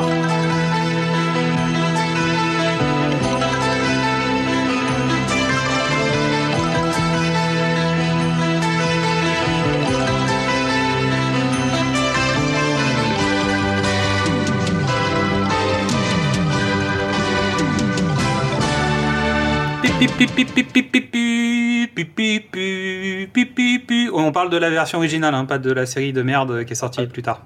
Pas la nouvelle Ouais, non, pas la nouvelle. Euh, ouais. Midissa, celui-là, est-ce que tu l'as revu? Est-ce que tu as des souvenirs? Euh, je l'ai- non, celui-là, je l'ai pas vu. Euh, je l'ai découvert là, il y a pas longtemps. Euh, je suis moins fan. Je, je suis déçue un peu. Il est. Bah, c'est. Ghostbuster, il est tellement exceptionnel que. C'est un. Il met le niveau tellement haut, tu... c'est c'est compliqué. Très compliqué. En plus, euh, je sais pas, moi je comprends. Enfin, j'ai pas très bien compris l'histoire avec Van Carpat, euh, je sais pas quoi là. Euh, Alors, bah, moi- ça, ça tombe bien, je te fais le pitch. Après l'extermination totale de tous les revenants dans la ville, la joyeuse équipe de SOS Fantôme reprend du service quand leur amie Dana découvre que son bébé est l'objet de phénomènes paranormaux. Ça, c'est le pitch officiel. Ça n'a rien à voir. C'est totalement. Enfin, c'est raté comme pitch. En gros, Dana, qui était musicienne, devient restauratrice de tableaux. Et il y a un tableau d'un. En gros, Dracula, on peut le dire. hein, c'est, euh, c'est, c'est tellement. Oui, l'influence de ça, Dra- ouais. L'influence de Dracula est tellement énorme que voilà, c'est Drago des Carpates qui doit se réincarner. Et donc, il a besoin d'un corps. Et Janosch, qui devient le Reinfeld de Vigo, kidnappe l'enfant de Dana pour pouvoir donner un corps à son maître. Les Ghostbusters interviennent avec la force de l'amour, de la, de la liberté et des immigrants. C'est pas beau? Et de New York City, motherfucker. et de, et de toute la ville. Parce qu'en fait, on est quand même dans un film fin 80, mais qui est déjà les années 90, et c'est le début du hip-hop quand même. Parce que quand tu prends la BO du film, c'est le démarrage de la New Jack. euh, on, est, on est vraiment sur une BO hip-hop. Même sur la De- fin, de fin aussi. Hein. Ouais, ouais, non, mais on est vraiment sur le, voilà, la New School, New Jack. euh, Tu vois, on est, on est sur un truc comme ça. Et Yanoche est un, donc un mignon. C'est le mignon de, de Vigo. Voilà. Ah, tu veux dire que tu veux dire que c'est le film préféré de Chris Meléandri, c'est ça? Je, je sais pas. Je dis juste que c'est le mignon de Vigo. Voilà. Après, vous faites ce que vous voulez. Euh, moi, le souvenir que j'en ai du ciné, c'est que je l'ai, donc je l'ai vu au cinéma. Euh, je pense que c'est ma première déception euh, de suite au cinéma. C'est, c'est le souvenir que j'en ai d'être sorti de la salle en me disant c'était sympa, mais c'était vachement moins bien. Ah non, tu me dis que tu avais été voir le retour du Jedi au cinéma. Oui, mais en fait, le retour du Jedi, c'est, je pense, le premier Star Wars que j'ai vu au ciné. Ah donc c'était Donc, résultat, j'étais tout gosse et les Ewoks, pour moi, ça a fonctionné. Donc, Ouais. je, te, je te merde, Mystery. on, on est mais on est d'accord que c'est une suite qui est qui est pas à la hauteur de son prédécesseur, mais c'est impossible d'être à la hauteur de de Ghostbusters. Donc voilà. Alors, Si vous entendez des bruits dans le couloir, si vous sentez un souffle dans votre cou, ne cherchez pas. C'est la bande-annonce qui arrive. Je crois qu'on a gagné le jackpot. Il pensait s'en être débarrassé. Du slime C'est du pur concentré de mal. Les fantômes sont de retour. Parfois, il arrive des merdes. Et alors, c'est qui qu'on appelle? Je suis Vigo et je régnerai sur la Terre. Rentrez votre bide, les mecs. hein, On est SOS fantôme. SOS Fantôme 2. Attention, film culte. on va faire le résumé rapide pour Midissa et pour les poditeurs qui n'auraient pas vu le film. Euh, cinq ans ont passé. Euh, L'équipe s'est s'est désagrégée. euh, Ray et Winston euh, font des fêtes d'anniversaire. Oui. C'est pour te dire. Et puis euh, quand les enfants arrivent, ils veulent euh, Musclor. Hey man, hey man C'est incroyable. hein. C'est- En fait, on est de retour en 1989, c'est ça? Il y a un nouveau Ghostbuster et sur Netflix, il y a les Maîtres de l'univers. C'est Bah, en fait, le problème, c'est que notre génération est devenue parents et que maintenant, il faut vendre des trucs à notre génération. Donc, on nous vend les mêmes choses que ce qu'on regardait nous et ce qu'on achetait nous. C'est-à-dire que la dernière fois, j'étais à la Fnac, rayon enfant, et il y a l'intégralité, excepté les pas de patrouille, sont des trucs auxquels on a joué quand on était gosse. Bah, voilà. Voilà, simplement. Euh, donc, Ray et Winston euh, font les fêtes d'anniversaire. Euh, Venkman, lui, est présentateur d'un talk show spécialisé dans le paranormal, euh, mais c'est encore une arnaque. Et Harold Ramis fait de la science pure euh, sur, euh, la le transfert d'émotions euh, dans, dans l'air, avec une scène de torture extraordinaire où on présente un petit, un enfant, un, un petit chiot, et on lui retire pour voir ce que ça fait à, à l'ambiance générale. Et donc, il est indirectement lié à- au sujet du film. Pour le coup, c'est lui qui travaille sur le vrai, la vraie thématique de ce qui va arriver après, en fait. Ah alors sur l'ambiance générale. Donc, le film d'Anna Barrett euh, se sent mal à l'aise avec le tableau de Drago, euh, qui est en train de préparer sa résurrection. Elle demande de l'aide à, à Harold Ramis, mais surtout, s'il vous plaît, pas avec Man. Pas avec Man. Ça, c'est ma première scène préférée. Euh, donc, euh, analyse. euh, le, le bébé. Il y, a une- première tentative de kidnapping avec un landau qui roule à travers les rues de New York, qui s'arrête à un point précis. On creuse pour découvrir que dans le métro de New York, il y a une rivière de slime, cette, comment dire, cette substance gluante qui matérialise le passage des âmes euh, dans le dans l'espace euh, physique. Voilà, il y a une donc une rivière de slime qui gonfle, qui gonfle et qui se nourrit des mauvaises énergies de New York. Donc le meilleur endroit pour se nourrir des mauvaises énergies. Comme, comme dit le maire, euh, le, le droit de traiter son voisin comme le plus gros des connards est un droit inaliénable à tous les New-Yorkais. Nouveau kidnapping réussi cette fois-ci. Les Ghostbusters découvrent l'identité, la réalité. Ils affrontent le grand euh, Drago qui se met dans le musée avec une gange de slime. On a besoin d'un symbole d'espoir, de gentillesse. Donc à la place du bibendo marshmallow, eh ben on prend la statue de la liberté. On casse tout. Louis Tully sauve le monde et basta. Voilà, une petite suite bien faite, bien préparée. Ça va aller vite. C'est ça. Ça, ça, ça fonctionne, oui. Ça fonctionne, oui. C'est moins bien, on est bien d'accord. Ça reprend tous les. Ça reprend la même structure que le premier. Ça a modifié euh, les éléments principaux. Mais la magie est plus là, quoi. Ouais. Bah, ça, ça sent le truc un peu forcé, quoi. Bah, c'est surtout que. Alors, moi, je serais curieux de voir quel était le scénario d'origine sans, sans Sigourney Weaver. Ouais, moi aussi, j'aurais bien voulu savoir parce que euh, du coup, ça tourne un peu autour d'elle et de son bébé. Oui, bah, sachant qu'en plus, elle, en 5 ans, elle a changé de job, c'est-à-dire qu'elle était euh, musicienne, a priori plutôt de haut niveau, elle est devenue euh, restauratrice de tableaux, qui a priori est donc plutôt de bon niveau. Elle a eu un mec, elle a fait un gosse, euh, alors qu'elle était avec Venkman à la fin du premier film. Donc elle a eu le temps de se mettre avec un mec, de faire un gosse et de se séparer. En fait, la vie d'Anna Barrett, et tu sais, c'est une vie accélérée, en fait. Bah non, c'est la vie de mon ex.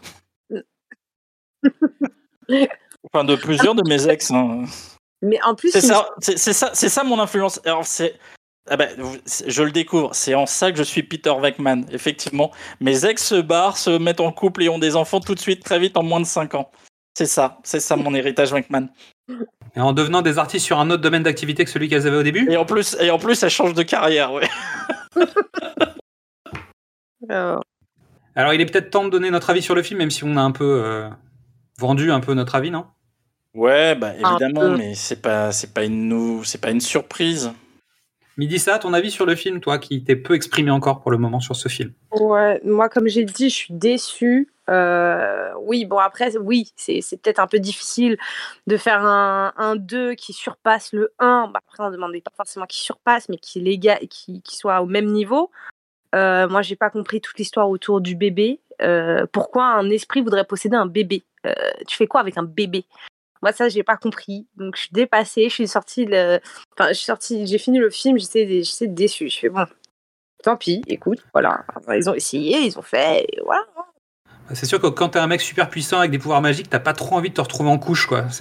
Bah ouais, ouais. je Et d'avoir ton père, euh, ton Bah, père. Yanoche, ton père Yanoche et ta mère Dana Barrett, si tu veux, il y a un moment où c'est un peu bizarre quand même. Je suis d'accord.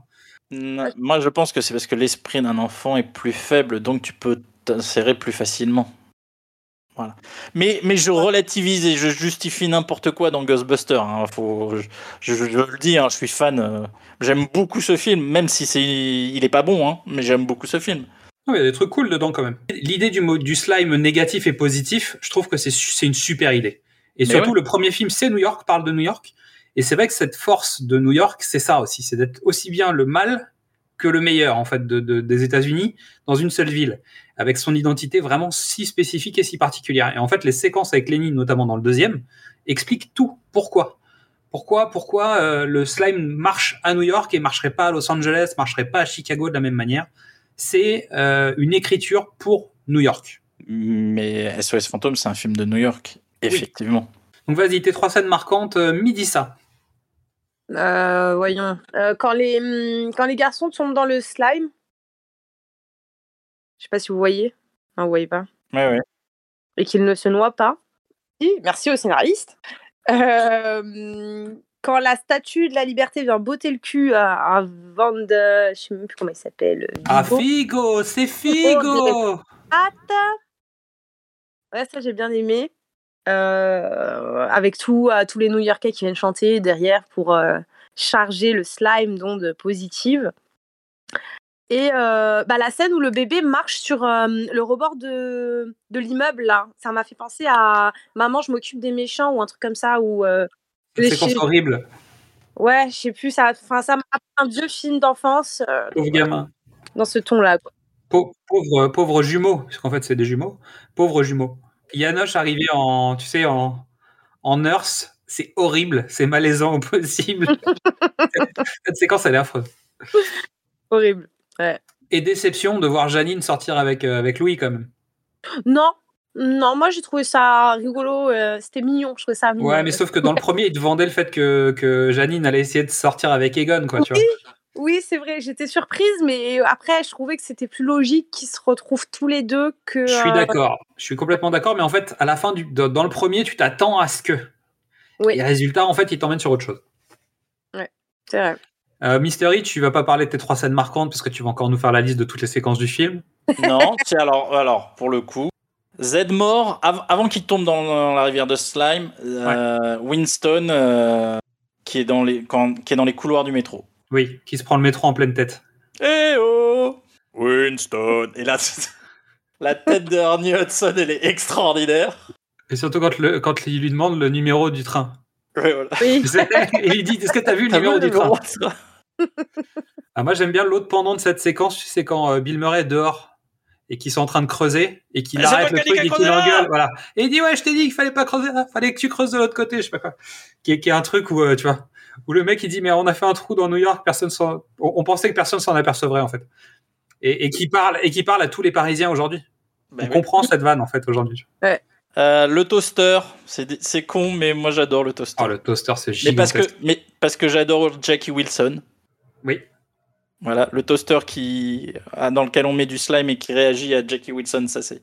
En disant Ouais, il préfère Jackie Wilson. Ah. Et l'autre il dit Egon, tu dors pas avec quand même.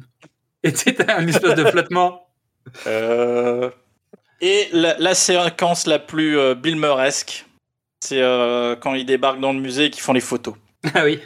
Ah oui Ah oui, Vigo Oui Vas-y, oui Ravage-moi, Vigo Ah oui Bon, on est quand Ça- même d'accord que ce tableau il est un peu flippant. Ce- Mais il est extraordinaire, cette- ce tableau. Il est. en- en- de- L'objet physique, c'est une peinture à l'huile magnifique, quoi. Et malaisant. Ouais, bien flippante, ouais. Super malaisant en fait. J'en veux pas Non, dans non, ma honnêtement, ça, ça marche, ça marche. Ok. Euh, bah, moi, je partage un peu. Donc, bah, moi, il y a la scène de rue où ils font le, le trou. Là. Il y a la scène de, de Jackie Wilson. Et euh, bon, bah, il y a Higher and Higher avec la statue de la liberté parce que je- ce morceau, il... en fait, il donne envie de bouger. quoi. Bah oui. Donc, on est sur un box-office à 215 millions. Donc on est euh, voilà, on est sur la continuité, euh, même si il a moins bien marché et je pense qu'il a coûté plus cher forcément. J'ai pas j'ai pas le montant en fait, j'ai pas j'ai pas été regardé.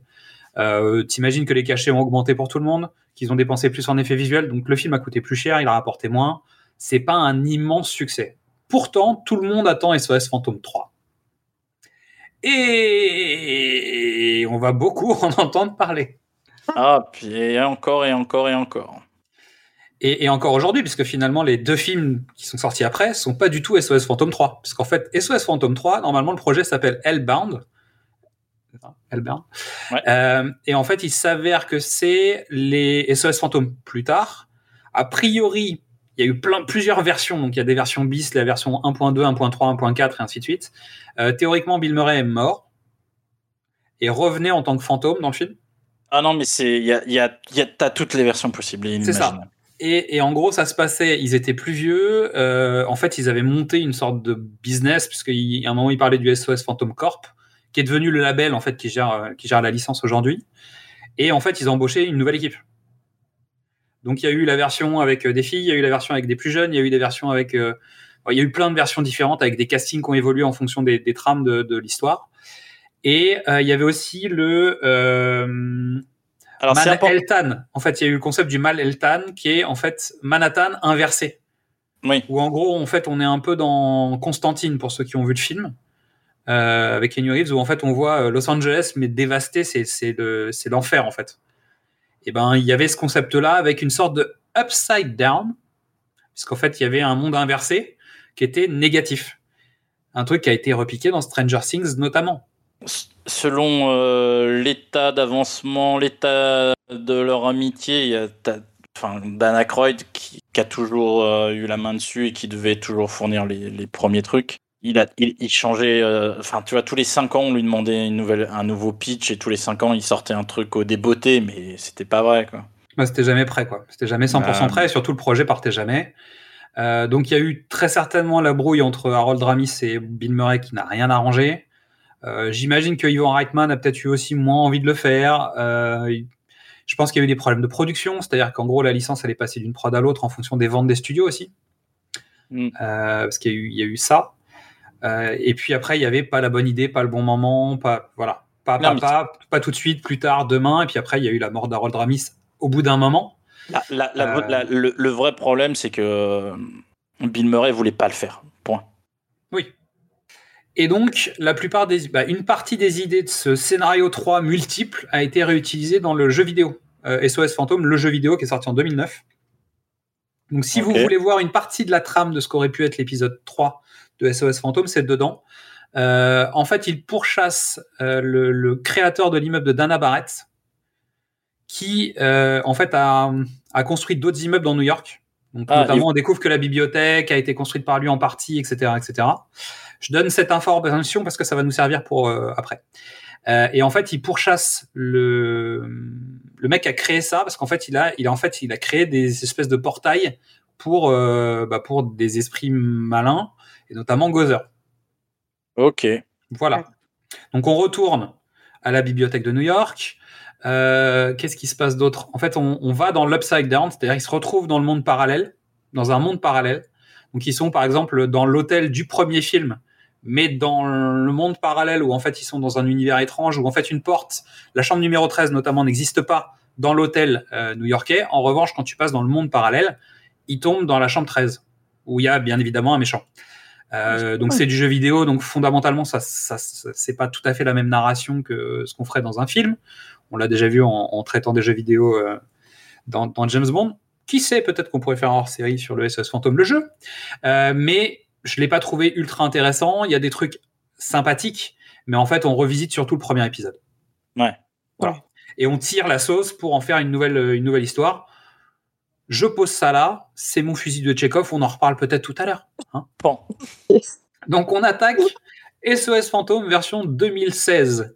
Et là, je vais laisser parler à nouveau Mystery, parce que je pense que tu es peut-être plus à l'aise avec euh, Paul Feig et toute la nouvelle génération du SNL, les girls du SNL. Alors, Que je maîtrise moins 2016. bien. Euh, 2016, on fait un. Bah, c'est le. c'est le début des reboots, donc on décide de relancer euh, SOS Fantôme euh, avec un nouveau cast, avec une nouvelle production. On change tout, on retire, euh, on retire son jouet à Dan Aykroyd et on confie les rênes à Paul Feig, euh, réalisateur qui a hyper méga cartonné avec euh, Bridesmaid, Oui. euh, dont j'ai oublié le titre en français. Euh, mes meilleurs amis. Mes meilleurs amis, pardon. Voilà. Euh, on reprend une partie du casting euh, de Bridesmaid, à savoir Kristen Wiig et Melissa McCarthy. Mm. On leur ajoute deux autres stars du Saturday Night Live, Kate McKinnon et Leslie Jones, qui sont à l'époque dans le Saturday Night Live. Kristen Wiig a quitté, a quitté le, le navire il y a quelques années déjà. Pour remplacer Annie Potts, euh, euh, C'est Chris Hemsworth. Ouais. on, on met Chris Hemsworth parce que c'est rigolo d'avoir un Chris Hemsworth crétin.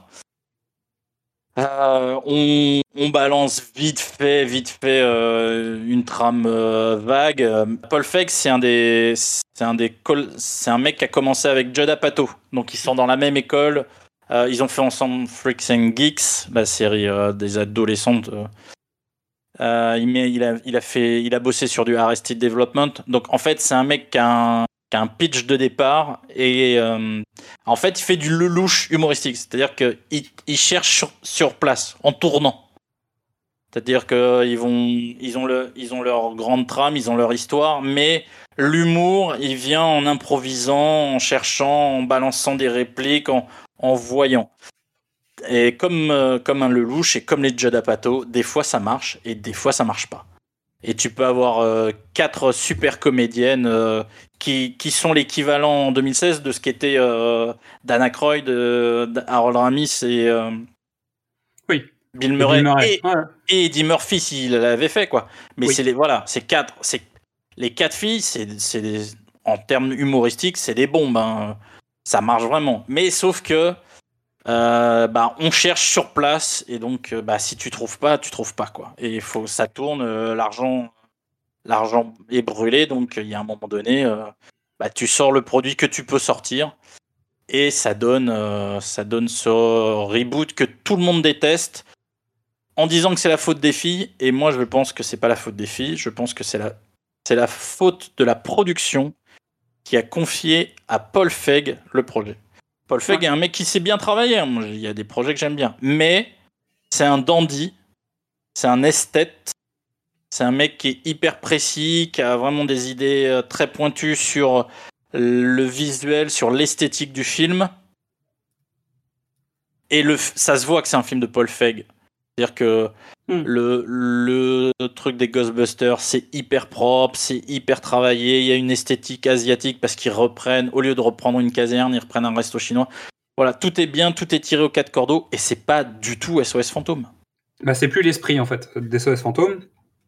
Et surtout, euh, à mon sens, le vrai problème, il est dans le positionnement des personnages les uns par rapport aux autres. C'est-à-dire que là où dans le premier film, euh, le trio de potes Harold Ramis, euh, Dan Aykroyd et Bill Murray fonctionne, tu veux bien y croire, même si c'est pas super crédible, tu veux bien y croire à ce trio. Là, en fait, euh, à aucun moment tu crois à ce trio. Voilà. Et en plus, tu rajoutes Leslie Jones qui débarque comme un cheveu sur la soupe, là où Ernie Hudson, qui avait le même rôle, avait une justification. Ils ont passé une annonce, donc le mec il vient pour un job, quoi. Euh, quand tu compares Chris Hemsworth et Annie Potts, bah Chris Hemsworth, il a, je veux dire, tu lui confies pas un téléphone à ce gars, ça marche pas. Et en Ah plus de ça, là où Bill Murray était peut-être celui qui faisait le plus d'impro en fait sur le plateau, et alors que les autres campaient leur personnage avec leurs lignes déjà plus ou moins écrites, là t'as l'impression de voir un battle de nanas qui font du freestyle, et, euh, et en fait il y en a pas une qui lead sur les autres, et t'as l'impression qu'à tour de rôle elles essayent d'être la plus marrante que les autres, et ça donne que des séquences qui, à mon sens, dans ma façon d'apprécier l'humour, tombent à plat à chaque fois. Et j'ai très peu de moments où j'ai ne serait-ce qu'un sourire. Et je pense qu'ils se sont loupés en fait sur la dynamique de groupe, simplement. Et sur comment tu rentres dans le film et comment tu apprécies les personnages. Chaque, chaque personne a- reprend vaguement les, les, les fonctions des, des, des, des mecs, mais, euh, mais je te dis, c'est c'est Paul Feig et les filles qui improvisent des trucs et ça marche pas. Alors justement, on va en parler, puisqu'on parle d'humour, on parle de, de gens qui font du, des blagues et tout ça. Tu veux Euh, dire qu'on est. on- quoi. Nous, on ne sait pas faire des blagues. Il dit ça, c'est son job, tu vois. Donc, il y a un moment, il faut qu'elle nous parle de ça. On a une femme drôle. Euh, suis énervée, je suis pas d'accord avec vous depuis tout à l'heure, là, c'est n'importe quoi.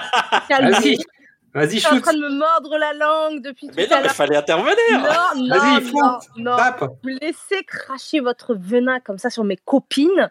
Ah, Voilà. eh, j'ai pas dit que c'était les filles, j'ai dit que c'était le Real, moi. hein. Non, je m'en fous. Je veux pas savoir.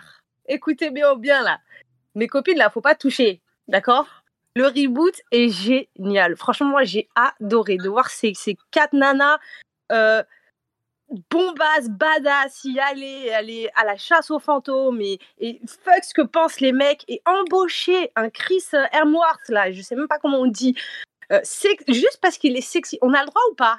Merci. Oui, Voilà. c'est juste que tu lui confies pas de tâche, tu lui donnes un balai, tu vois. Tu lui files pas le téléphone. Mais là, on a besoin d'un réceptionniste. Bon, il est nul à chier, mais il fait, Ah ouais, il est il nul fait à chier. plaisir à. Et oui, c'est drôle. Moi, moi j'ai adoré parce que justement, il me, il me rappelle mes délires avec mes copines quand, quand voilà, on va boire un verre ou autre et qu'on a juste envie de, de mater. On a le droit.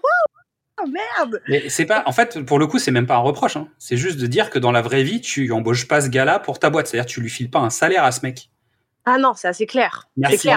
On est, on est d'accord que conceptuellement, faire de Chris Hemsworth le, le mec le plus con de la Terre, Moi, j'aime bien. c'est drôle. C'est. Après, moi, j'ai plus de mal à utiliser Chris Hemsworth pour refaire la séquence de The Mask, tu vois. Mais bon, euh, Oui. voilà, c'est tout. Je préfère la Ouais. séquence de The Mask avec Jim Carrey, quoi. C'est comme ça. Oui, c'est clair. Bien En sûr. fait, le, le principe, en plus, pour le coup, je fais pas partie de ceux qui ont traché le film parce que c'était des filles. C'est-à-dire, je me suis dit, on va attendre. Et fondamentalement, je trouve que ce film, pour être un reboot, il est malin dans sa façon d'être rebooté. C'est-à-dire qu'au niveau de l'histoire, on refait un, un mix entre le premier et le deuxième, en gros. On Oui. mélange un peu les deux parce qu'il y a une histoire de tableau, il y a une histoire de lieu euh, hanté, etc. Donc il n'y a pas d'hôtel, mais il y a un hôtel. Euh, Bah, tu vois, on, on fait un peu les choses différemment. Donc on a une vraie nouvelle intrigue. T'as un personnage qui rappelle Yanoche, mais qui finalement en fait est en même temps le cerbère et le maître des clés, etc. Et finalement, quand tu vas voir le film, tu vois une histoire qui est entre guillemets originale. Il y a rien qui t'étonne, mais c'est nouveau.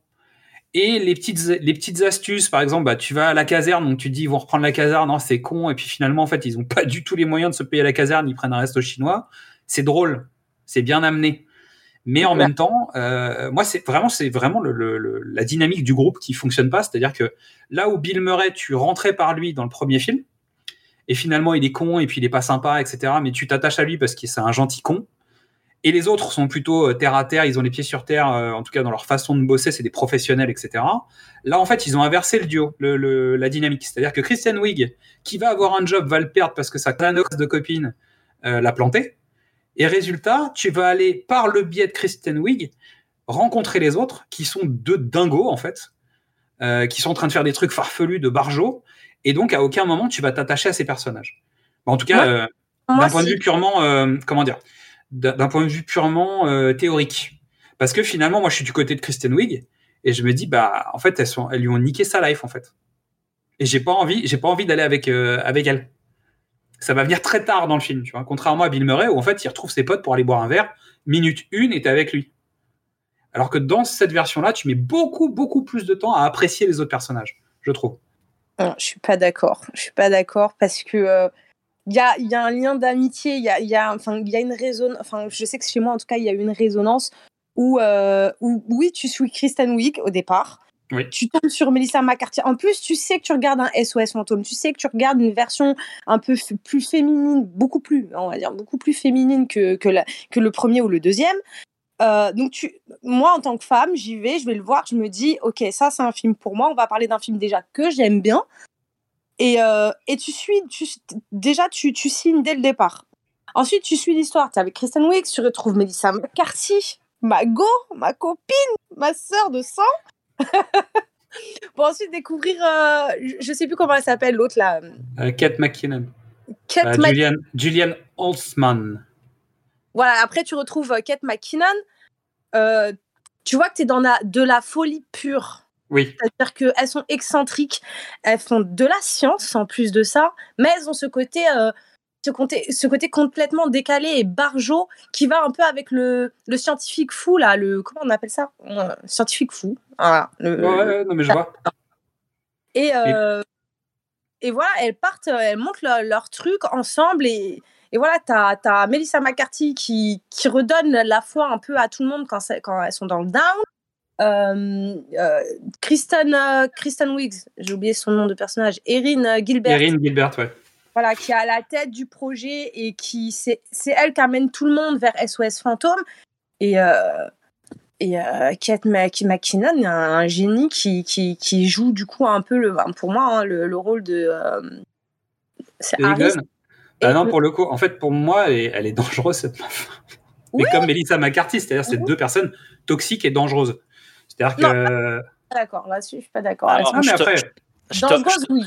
Je te rappelle qu'Harold Ramis, il, il- il fait démarrer un, un proton pack qu'ils ont jamais testé. On- ouais. Et, mais et ça- il fait croiser, ouais, et il fait croiser les effluves où on a dit c'est mal. Donc Voilà. en, en termes de folie, je crois que Mais c'est en fait, t'as moins ce côté, euh, t'as moins ce côté euh, irrationnel du personnage.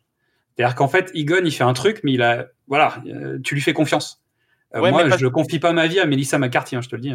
on est d'accord. Mais Kate McKinnon elle est spécialisée dans ces rôles-là, donc on attend ça d'elle. Euh, que Je sais ça bien. part- que ça parle totalement euh, nul- dans, dans une autre sphère.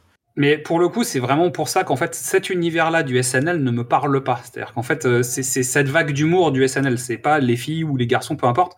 Je pense qu'en fait, cette, cette génération du SNL ne me parle pas. Et humoristiquement parlant, je j'adhère pas en fait.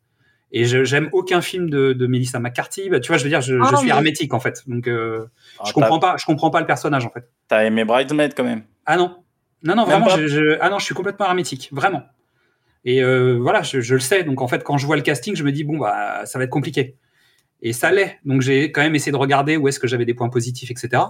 Je pense que c'est une bonne idée d'avoir réuni ce casting quand même, mais à mon sens, elles sont pas aidées par ce qu'il y a autour d'elles. Alors déjà, je- j'aime pas ce qu'elles font elles, et en plus, le contexte autour est mal est mal construit pour pouvoir leur amener vraiment euh, une énergie maximum. quoi. Je trouve. Moi, ce que je regrette dans le film, c'est que c'est un, c'est pas New York. C'est, tu vois, c'est trop beau, c'est trop propre. C'est un, c'est un film qui est tourné en studio et ça se voit. Oui, c'est Ouais. vrai. C'est trop léché par rapport, par rapport aux, aux deux autres qui Par sont dans la, la rue, euh, euh, ouais, ouais. Qui sont dans la rue, qui sont. Par rapport vois, à Dan Aykroyd, tu sais, qu'à limite des, des auréoles sous les bras de dingue quand Ernie Hudson vient, vient postuler, tu vois. Et ils sont Exactement. en train de fumer la clope et euh, tu vois, il a un truc sur la tête, il est, il est mal fagoté, il a pas dormi depuis quatre jours. Là, à aucun moment, euh, tu te dis que les filles, elles ont pas dormi quatre jours, quoi. Elles sont toujours Ouais. nickel, euh, coiffées, maquillées comme il faut, etc. Et c'est à nouveau ce que tu disais tout à l'heure, hein, Mystery, c'est aussi le, le- l'angle Paul Feig qui amène ça, en fait. C'est la vie. Euh, bon, bah, ok. T'as des On n'est scènes pas d'accord, mais tant préférées, mieux. Tant mieux, T'as des mieux. scènes préférées, Midi ça Euh, ouais, euh, notamment euh, quand, il y a le re- quand, il- quand les filles retrouvent Leslie euh, Jones, donc du coup Patty, Ouais.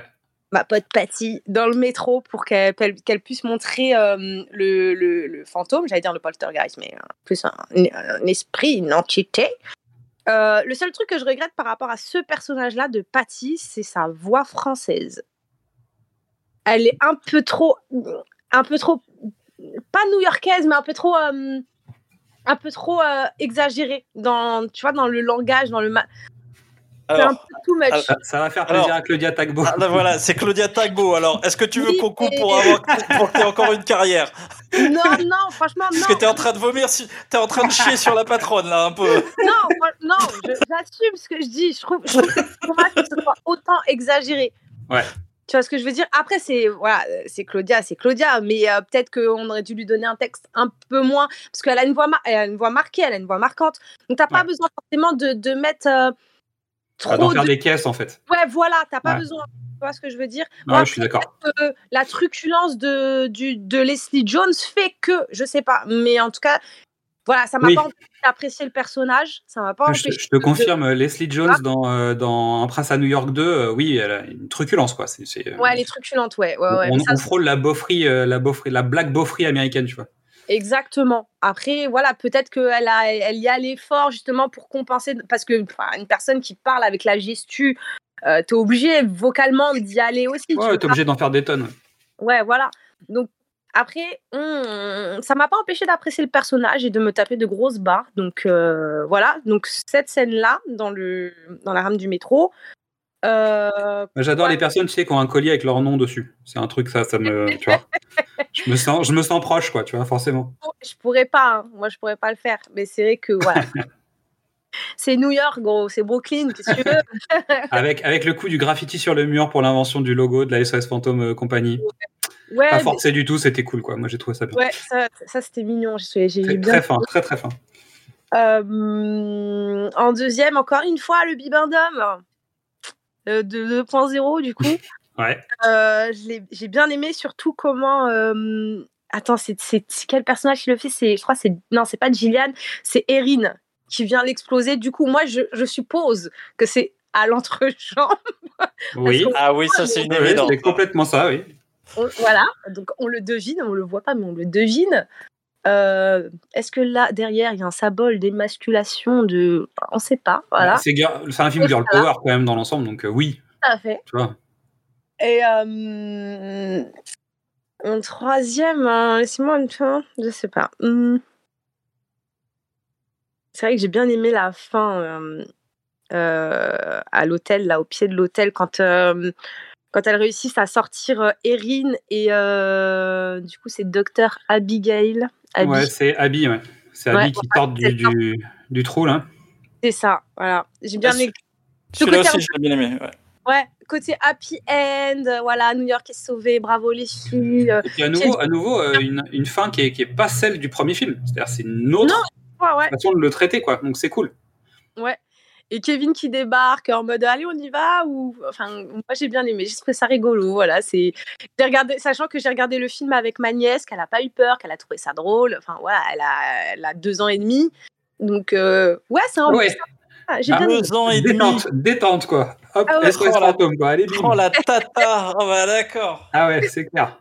Ouais, c'était rigolo Ça rappelle quelqu'un qui, qui fait écouter La Reine des Neiges à une enfant de deux ans et demi aussi.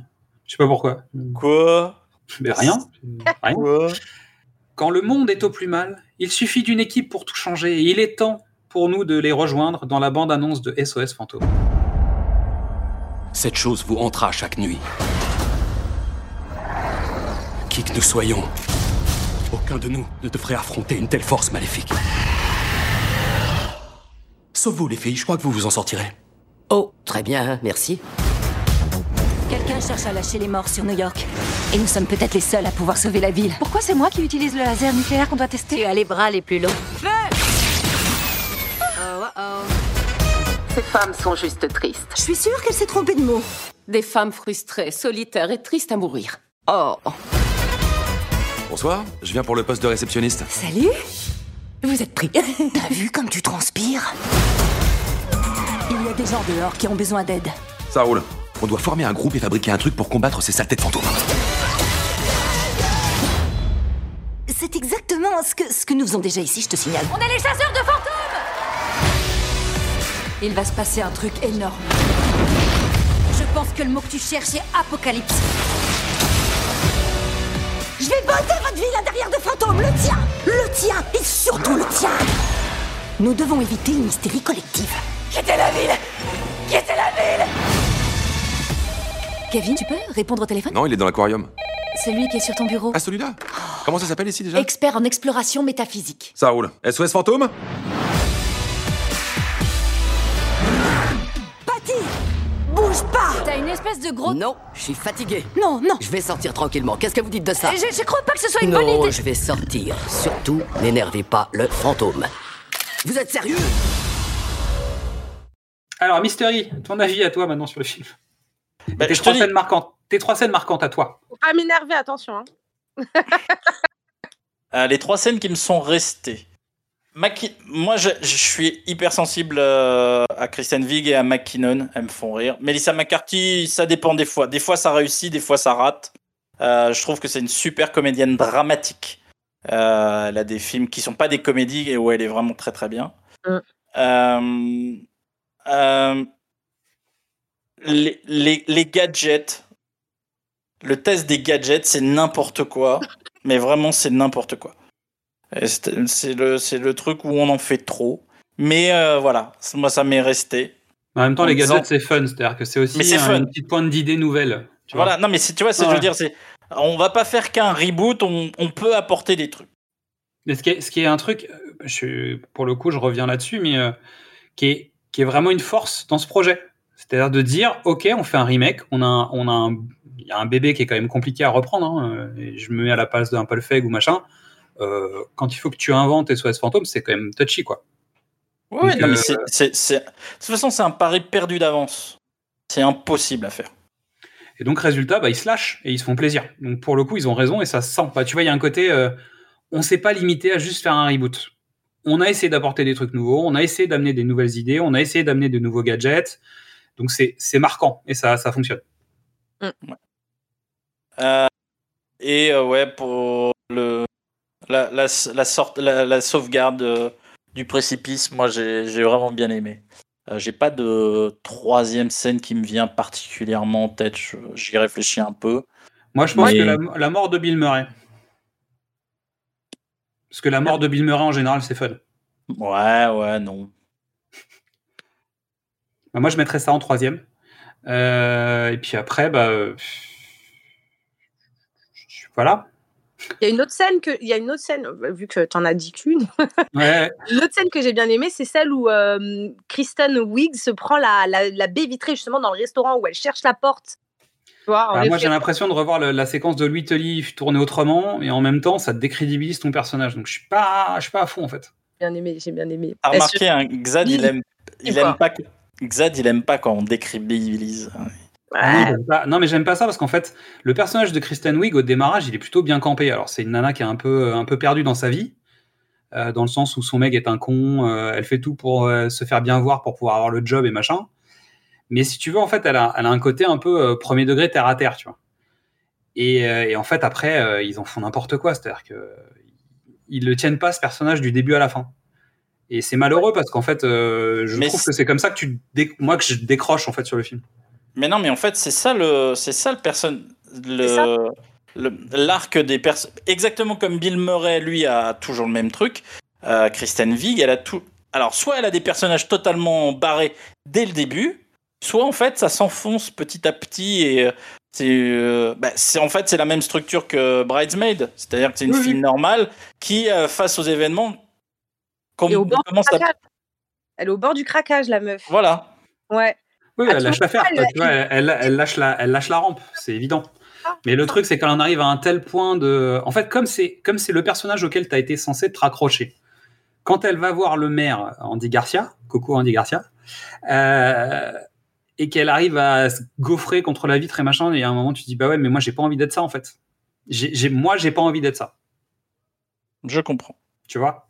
Euh, Et j'ai pas envie que le personnage auquel je me suis attaché devienne ça. Autant commencer par être un connard et finalement s'améliorer un peu, tu vois. Euh, je peux adhérer. Autant commencer par être quelqu'un bon, qui, qui peut te ressembler, en fait, l'air de rien. Je, je me retrouve dans certaines parties de Kristen Wiig au début du film, mais j'ai pas envie d'aller au fin fond du truc où elle va se gaufrer contre une vie, tomber dans le caniveau et finalement peut-être se relever. Bah ouais, mais en fait, moi, ça va trop loin, en fait. Voilà. Mais bref, mais- je vais, je vais pas, je vais pas continuer là-dessus. Vous avez compris. J'ai pas, j'ai pas adhéré euh, à, à l'arc de mes personnages, euh, tout en trouvant qu'il y avait des, des- des trucs euh, très sympathiques dans ce film quand même. Box office, 230 millions, à peu près. À mon avis, il a coûté beaucoup plus cher que les deux autres, voire les deux autres réunis. Ah oui, c'est une... mais c'est le coût de l'inflation, hein, ça c'est une.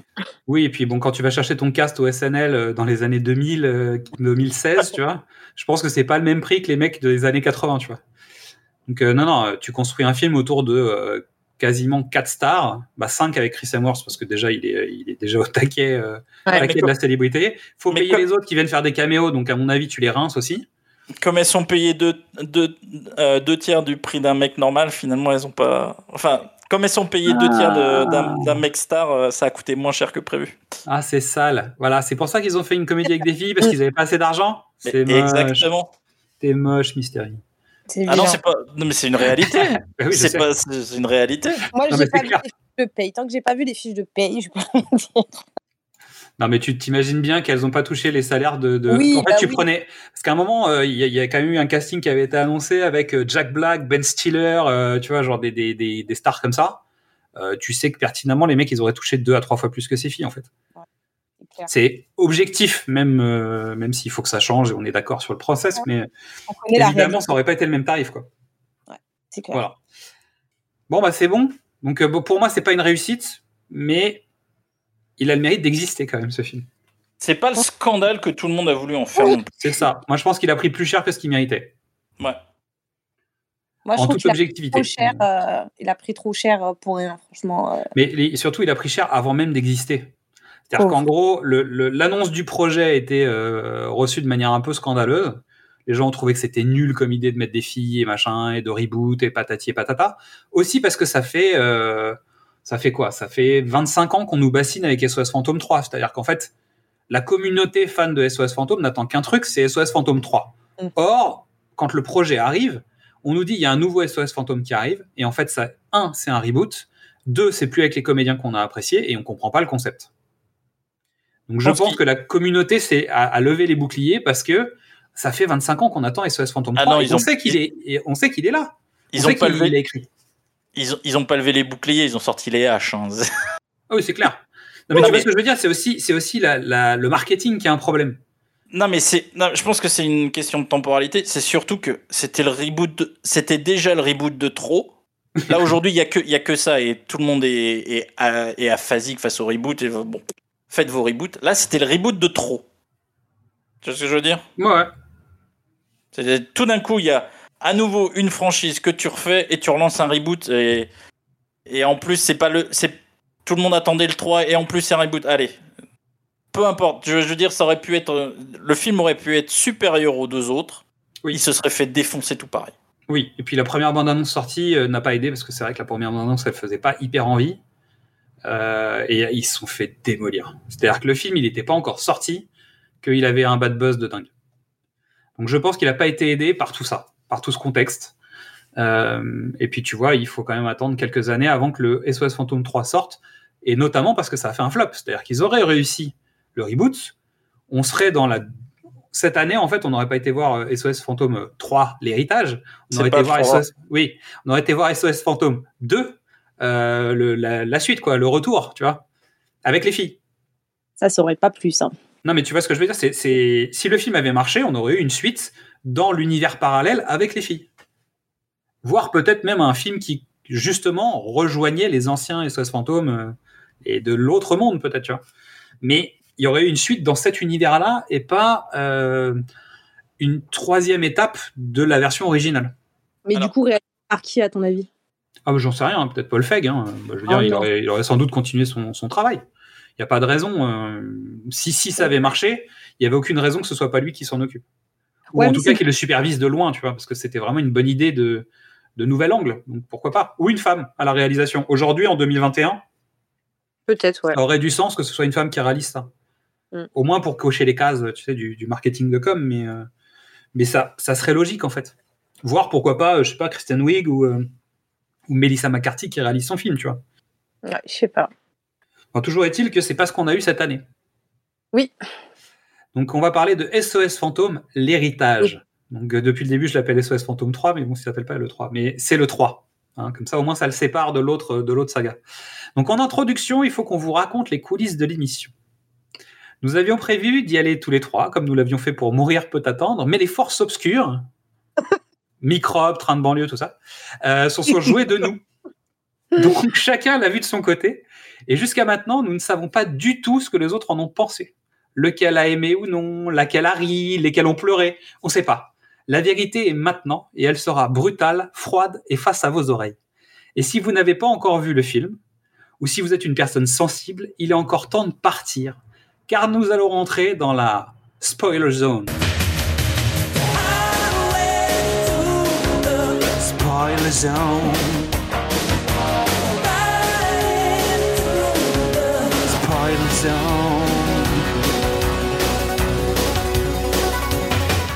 Zad Zad Oui, c'est moi. Zad Oui, c'est moi. Zad Oui, c'est moi. Oui, c'est moi. Non, il faut pas que tu. Lana, elle répond pas, donc tu réponds pas. Xad Xad Xad Xad Ceux qui n'ont pas vu la série sont dans la merde en fait. Alors, fiche technique du film Ghostbusters Afterlife. Sorti 2021, réalisateur Jason Reitman, scénario Jason Reitman et Gil Kinnan. Durée 124 minutes et c'est le plus long de l'ensemble. hein. Euh, les acteurs principaux, McKenna Grace dans le rôle de Phoebe, pas de nom de famille. Euh, Finn Wolfhard dans le rôle de Trevor, pas de nom de famille. Carrie Coon dans le rôle de Callie, pas de nom de famille. Euh, Paul Rudd dans le rôle de Gary Gruberson. Logan Kim dans le rôle de Podcast. Et nous, on le kiffe, on le kiffe, on le kiffe. Ah, on l'adore, on l'adore. Hein on se demande pourquoi. Céleste O'Connor dans le rôle de Lucky. Et euh, dans les autres personnages, il y a Bokim Woodbine qui joue le rôle de shérif Domingo. Et là, on fait Hey, qu'est-ce qu'il fait là, lui? C'est dingue ça. Un J.K. Simons qui joue le rôle de Ivo Chandor. Et pareil, tu sais, tu le vois allongé, tu fais Hum, Mais, mais, c'est J.K. Simons. Et surtout, un Gozer interprété par Olivia Wilde. Non crédité. J'ai trouvé l'information à plusieurs endroits, donc j'imagine que c'est le cas. Tu l'as pas reconnu? Non, pas vraiment. Moi non Ah bah, plus, hein. Tout de suite. Non, c'est parce que c'est toi, ça. C'est les yeux les plus reconnaissables de la Terre, arrêtez. C'est parce que c'est ta 13e femme, c'est pour ça. La musique est signée Rob Simonson, à qui on doit 500 jours ensemble, LOL USA, hmm, Foxcatcher, The Upside, donc il, est, il aime bien travailler sur les remakes, et on lui doit la musique de Dollhouse euh, et de Life in Pieces, euh, donc des séries télé. Le pitch une mère célibataire et ses deux enfants s'installent dans une petite ville et découvrent peu à peu leur relation avec les chasseurs de fantômes et l'héritage légué par leur grand-père. Donc c'est un film qui tourne autour du personnage d'Harold Ramis, hein, parce que c'est euh, Egon Spengler qui est donc le grand-père de toute cette petite famille, bah, qui est le père et donc le grand-père de cette nouvelle génération de, de SOS Phantoms. Avant de se lancer dans la mélancolie guimauve, je pense qu'il nous faut prendre un petit coup de jeune avec la bande-annonce de ce SOS Fantôme, l'héritage.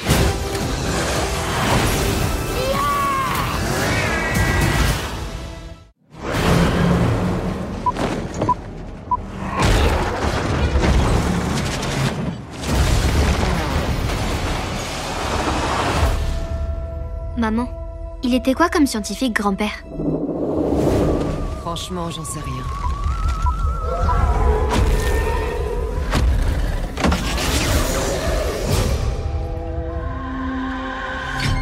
Je l'ai trouvé dans mon salon. Pas si vite. Ce truc est authentique.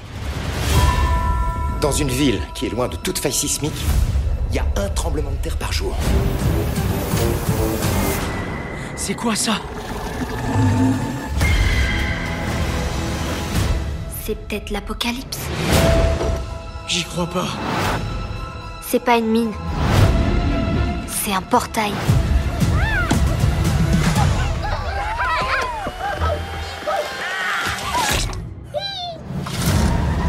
Il est là On fait quoi? Je la kiffe cette voiture. Vite, vite, vite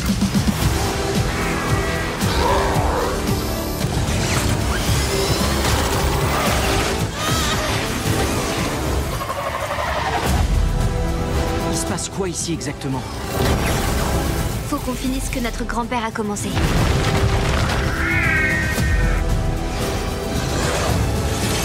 C'est pas bon ça.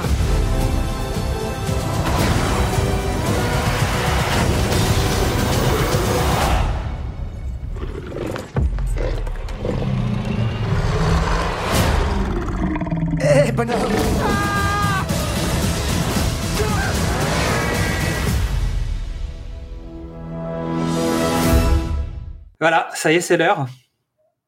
Va falloir qu'on va falloir qu'on voit si on se tape dessus ou pas. si on, on se fait bons amis à cette fin, à cette fin de, de- cette fin d'année. Donc on va pas faire de scène par scène parce qu'on est déjà à je sais pas deux heures d'émission à peu près. On va on va finir à plus de deux heures d'émission donc je pense qu'on est bien. Euh, si jamais vous voulez absolument qu'on vous en fasse un hors série spécial, ben on le fera. Pour ça il faut hurler, déchirer les t-shirts, mettre plein d'avis sur les réseaux sociaux, sur les sites et tout ça, nous faire des commentaires de folie pour le demander. Mais sinon on va on va attaquer sur les avis et on va savoir s'il y aura une saison 2022. Parce que ça se trouve, on va tellement s'engueuler aujourd'hui qu'il n'y aura pas de saison 2022. On verra. Est-ce que je peux attaquer moi? Oui. Et je fais en même temps un résumé du film, parce que je donne mon avis. Allez, vas-y. Alors, Jason Reitman est quand même un mec qui est spécialisé dans le, dans le film de famille.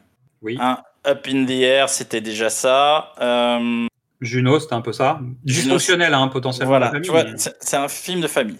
Et donc, il a dit, tiens, je vais aller voir les studios et je vais vendre l'histoire d'une famille qui est, qui se retrouve dans la, qui est tellement dans la merde qu'elle est obligée de retourner dans la maison du grand-père, du père grand-père, on va dire grand-père pour faciliter. Ouais, le grand-père sera plus simple. Et ce grand-père-là, il, il manque. Il y, a, il y a vraiment beaucoup de choses qui passent pas. La, la mère euh, gère pas la- l'absence du père. La fille gère pas l'absence de ce grand-père. Il y a, il y a un manque de référence. Et donc, il a été voir tous les studios. Il a dit voilà, mon, mon nouveau projet, c'est ça. Et tout le monde lui a dit non. Et donc, il a réfléchi. Il est retourné voir en disant bon, alors, c'est l'histoire d'une mère avec une fille et un fils. Et le grand-père, il, il veut pas. Et puis on lui a de nouveau dit non. Donc il y est retourné, il fait. Il, y a alors- tourné, il a juste mis un, tu sais, il a, il a mis un coup de tampon sur son scénario. Non, non, c'est pas ça. Et donc- Avec un logo, juste. Il a rajouté non, un logo. non, mais même pas ça. Je pense qu'il a été les voir. Il faut... Ou tu vois, il fait. Bon, alors c'est l'histoire d'une mère et de ses enfants. euh, et le grand-père, ça. Le grand-père manque. Ah, et tu vois bien, il a bien vu que c'était dans la tête des producteurs, ça marchait pas. Il fait. Mais le grand-père, c'est Egon Spengler de SOS Fantôme. Ah bah oui, alors vas-y, on y va, c'est bon. Tu vois, le fameux coup de tampon avec le symbole, tu sais, de- du fantôme barré, là, tu vois. Il arrive en disant, en fait, Ah bah oui, c'est le même scénario, mais ça se passe dans l'univers de SOS Fantôme. Mais en fait, le grand-père, c'est c'est Egon. Ah bah oui, y a pas de souci. Alors, on y va. Et je vais en profiter pour régler des comptes avec mon père, au passage, parce que, bah, Donc, forcément. donc tu, tu, tu vas écrire la première partie de ton film qui est déjà écrite. Et puis la deuxième partie de ton film, on va faire le reboot de Ghostbusters. Et puis, mais à la et puis ça Cambrousse. va le faire. Mais à la Cambrousse, hein. Mais à la Cambrousse. Ouais, c'est clair. Bah, Voilà. Je suis, je suis, voilà, on est d'accord. Très, en tout cas, très très très très bonne idée d'accrocher euh, d'accrocher son scénario d'origine sur la famille dysfonctionnelle à SOS Fantôme. Très bonne idée de raccord sur euh, le personnage de Spengler parce qu'en fait le démarrage du film, la scène d'ouverture, elle est assez gigantesque, je trouve. Ouais. Quand tu dis que Jason Reitman est spécialisé dans les films pour famille, euh, ça, ça me parle parce que pendant que je regardais le film, je me suis dit, il est très familial et c'est touchant, ça fait, ça fait du bien quand tu le regardes. En plus, de, dans- en plus d'allier ça à SOS Fantôme, quand tu as vu le 1, quand tu as vu le 2, tu as vu le reboot, tu dis c'est mignon, c'est touchant, tu vois, ça, ça te fait plaisir. En plus, tu, tu vois, euh, euh, putain, les noms, ils me viennent un, peu, un peu lentement, mais de qui? de Spengler ah, Quand euh, Harold Ramis. découvre que c'est Aaron Ramis qui est, euh, qui est le grand-père de toute cette, enfin, des, des deux enfants et du coup le père de, de la maman. Enfin voilà, t'as des frissons, t'es touché. Enfin c'est, non moi j'ai, beaucoup beaucoup apprécié le film. J'ai ri, j'ai pleuré. Voilà, je, je l'avoue. Voilà. Après j'ai la larme facile, mais j'ai pleuré. C'est non, il est touchant ce film. J'ai j'ai envie de pleurer là, je vous en parlais. Voilà. Je l'ai vu hier soir hein, pour information. Je l'ai vu il y a moins de 24 heures, donc oui. Ah, t'es encore dans l'émotion là. Ouais, ouais, ouais, ouais, ouais. Ça monte là. Vas-y, je. Ça va aller. Non, mais en fait, euh, en fait c'est bien. C'est-à-dire que Jason Reitman, il a fait, euh, il a fait Juno, qui rencontre, euh, tu sais, le, le monde de demain. Tu sais, avec George Clooney qui vit dans sa baraque, là, tu sais. C'est un peu ça, non? La- la- la- C'est Kevin McAllister qui est devenu grand. Euh, c'est c'est Kevin McAllister, grand-père. Non, mais je suis, je suis d'accord avec toi. Alors, j'ai versé ma larme, hein, je le dis. euh. Alors, ils m'ont pas eu, ils m'ont pas eu plusieurs fois. Ils m'ont eu, ils m'ont eu sur le premier plan euh, où tu découvres euh, Harold Ramis en fantôme.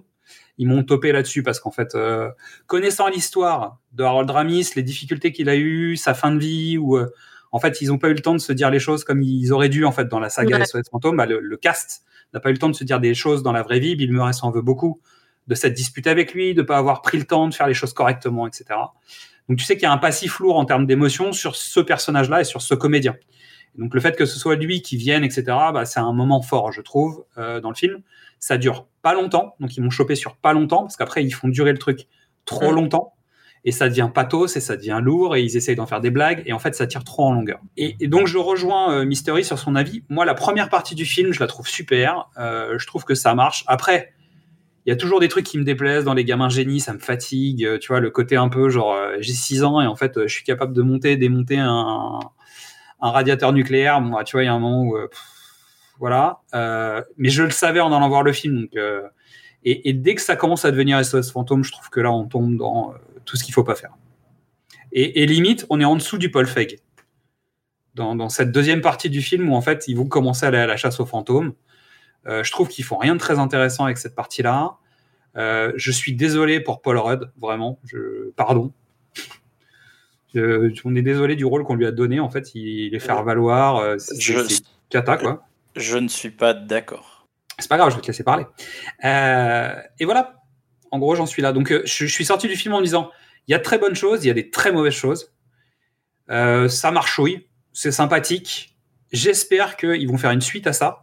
Et surtout, j'espère qu'ils vont évacuer tout ce pathos du, du passé, quoi. Parce que l'idée peut être sympa s'ils en font un truc complètement nouveau. Euh, je sais pas si vous êtes restés tous les deux jusqu'à la fin, fin, fin, fin, fin du film. Ouais, ouais, ouais. Enfin, pas après le générique. Parce euh, qu'il y a une scène après le générique qui est intéressante. La, première partie du générique de fin.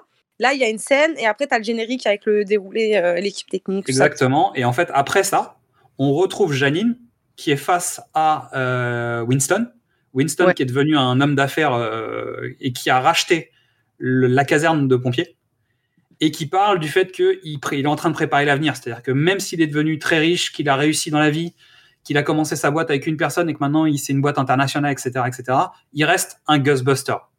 En fait, il, il fait partie du truc et donc il t'ouvre une porte sur une suite, mais sans te dire que la suite sera forcément avec les personnages que tu as vus jusqu'à maintenant. Ce qui est malin parce qu'en fait, euh, ça permet d'ouvrir sur le marketing et dire ok, est-ce que ça, ça a plu? Ok, ça, ça a pas plu, on va pouvoir faire autre chose. Donc je pense que le fait d'ouvrir sur une nouvelle équipe SOS Fantôme, sur un nouveau concept avec des nouveaux personnages, c'est super. En revanche, garder les personnages qu'on a vus là dans le film, je suis pas certain. Voilà, c'est mon avis euh, et donc maintenant j'ouvre. À toi, Mystery. Euh, alors, pour moi, euh, la première bonne surprise du film, c'est que j'étais persuadé que Ghostbusters c'était un film de New York. Et en fait, les, les paysages de l'Indiana sont tellement bien filmés et sont tellement cinématographiques que ça ça m'a pas dérangé que ce soit pas à New York, tu vois. Alors que c'était mon c'était mon grief principal sur le Paul Feig en disant tu vois bien que c'est un New York de, de studio à Los Angeles. Bah là, on n'y est pas du tout. Mais comme c'est c'est un c'est un vrai c'est des vrais décors, tu vois. C'est pas du studio. Ça donne un côté réaliste, euh, ancré finalement. Donc ça, ça marchait pour moi. Je suis d'accord.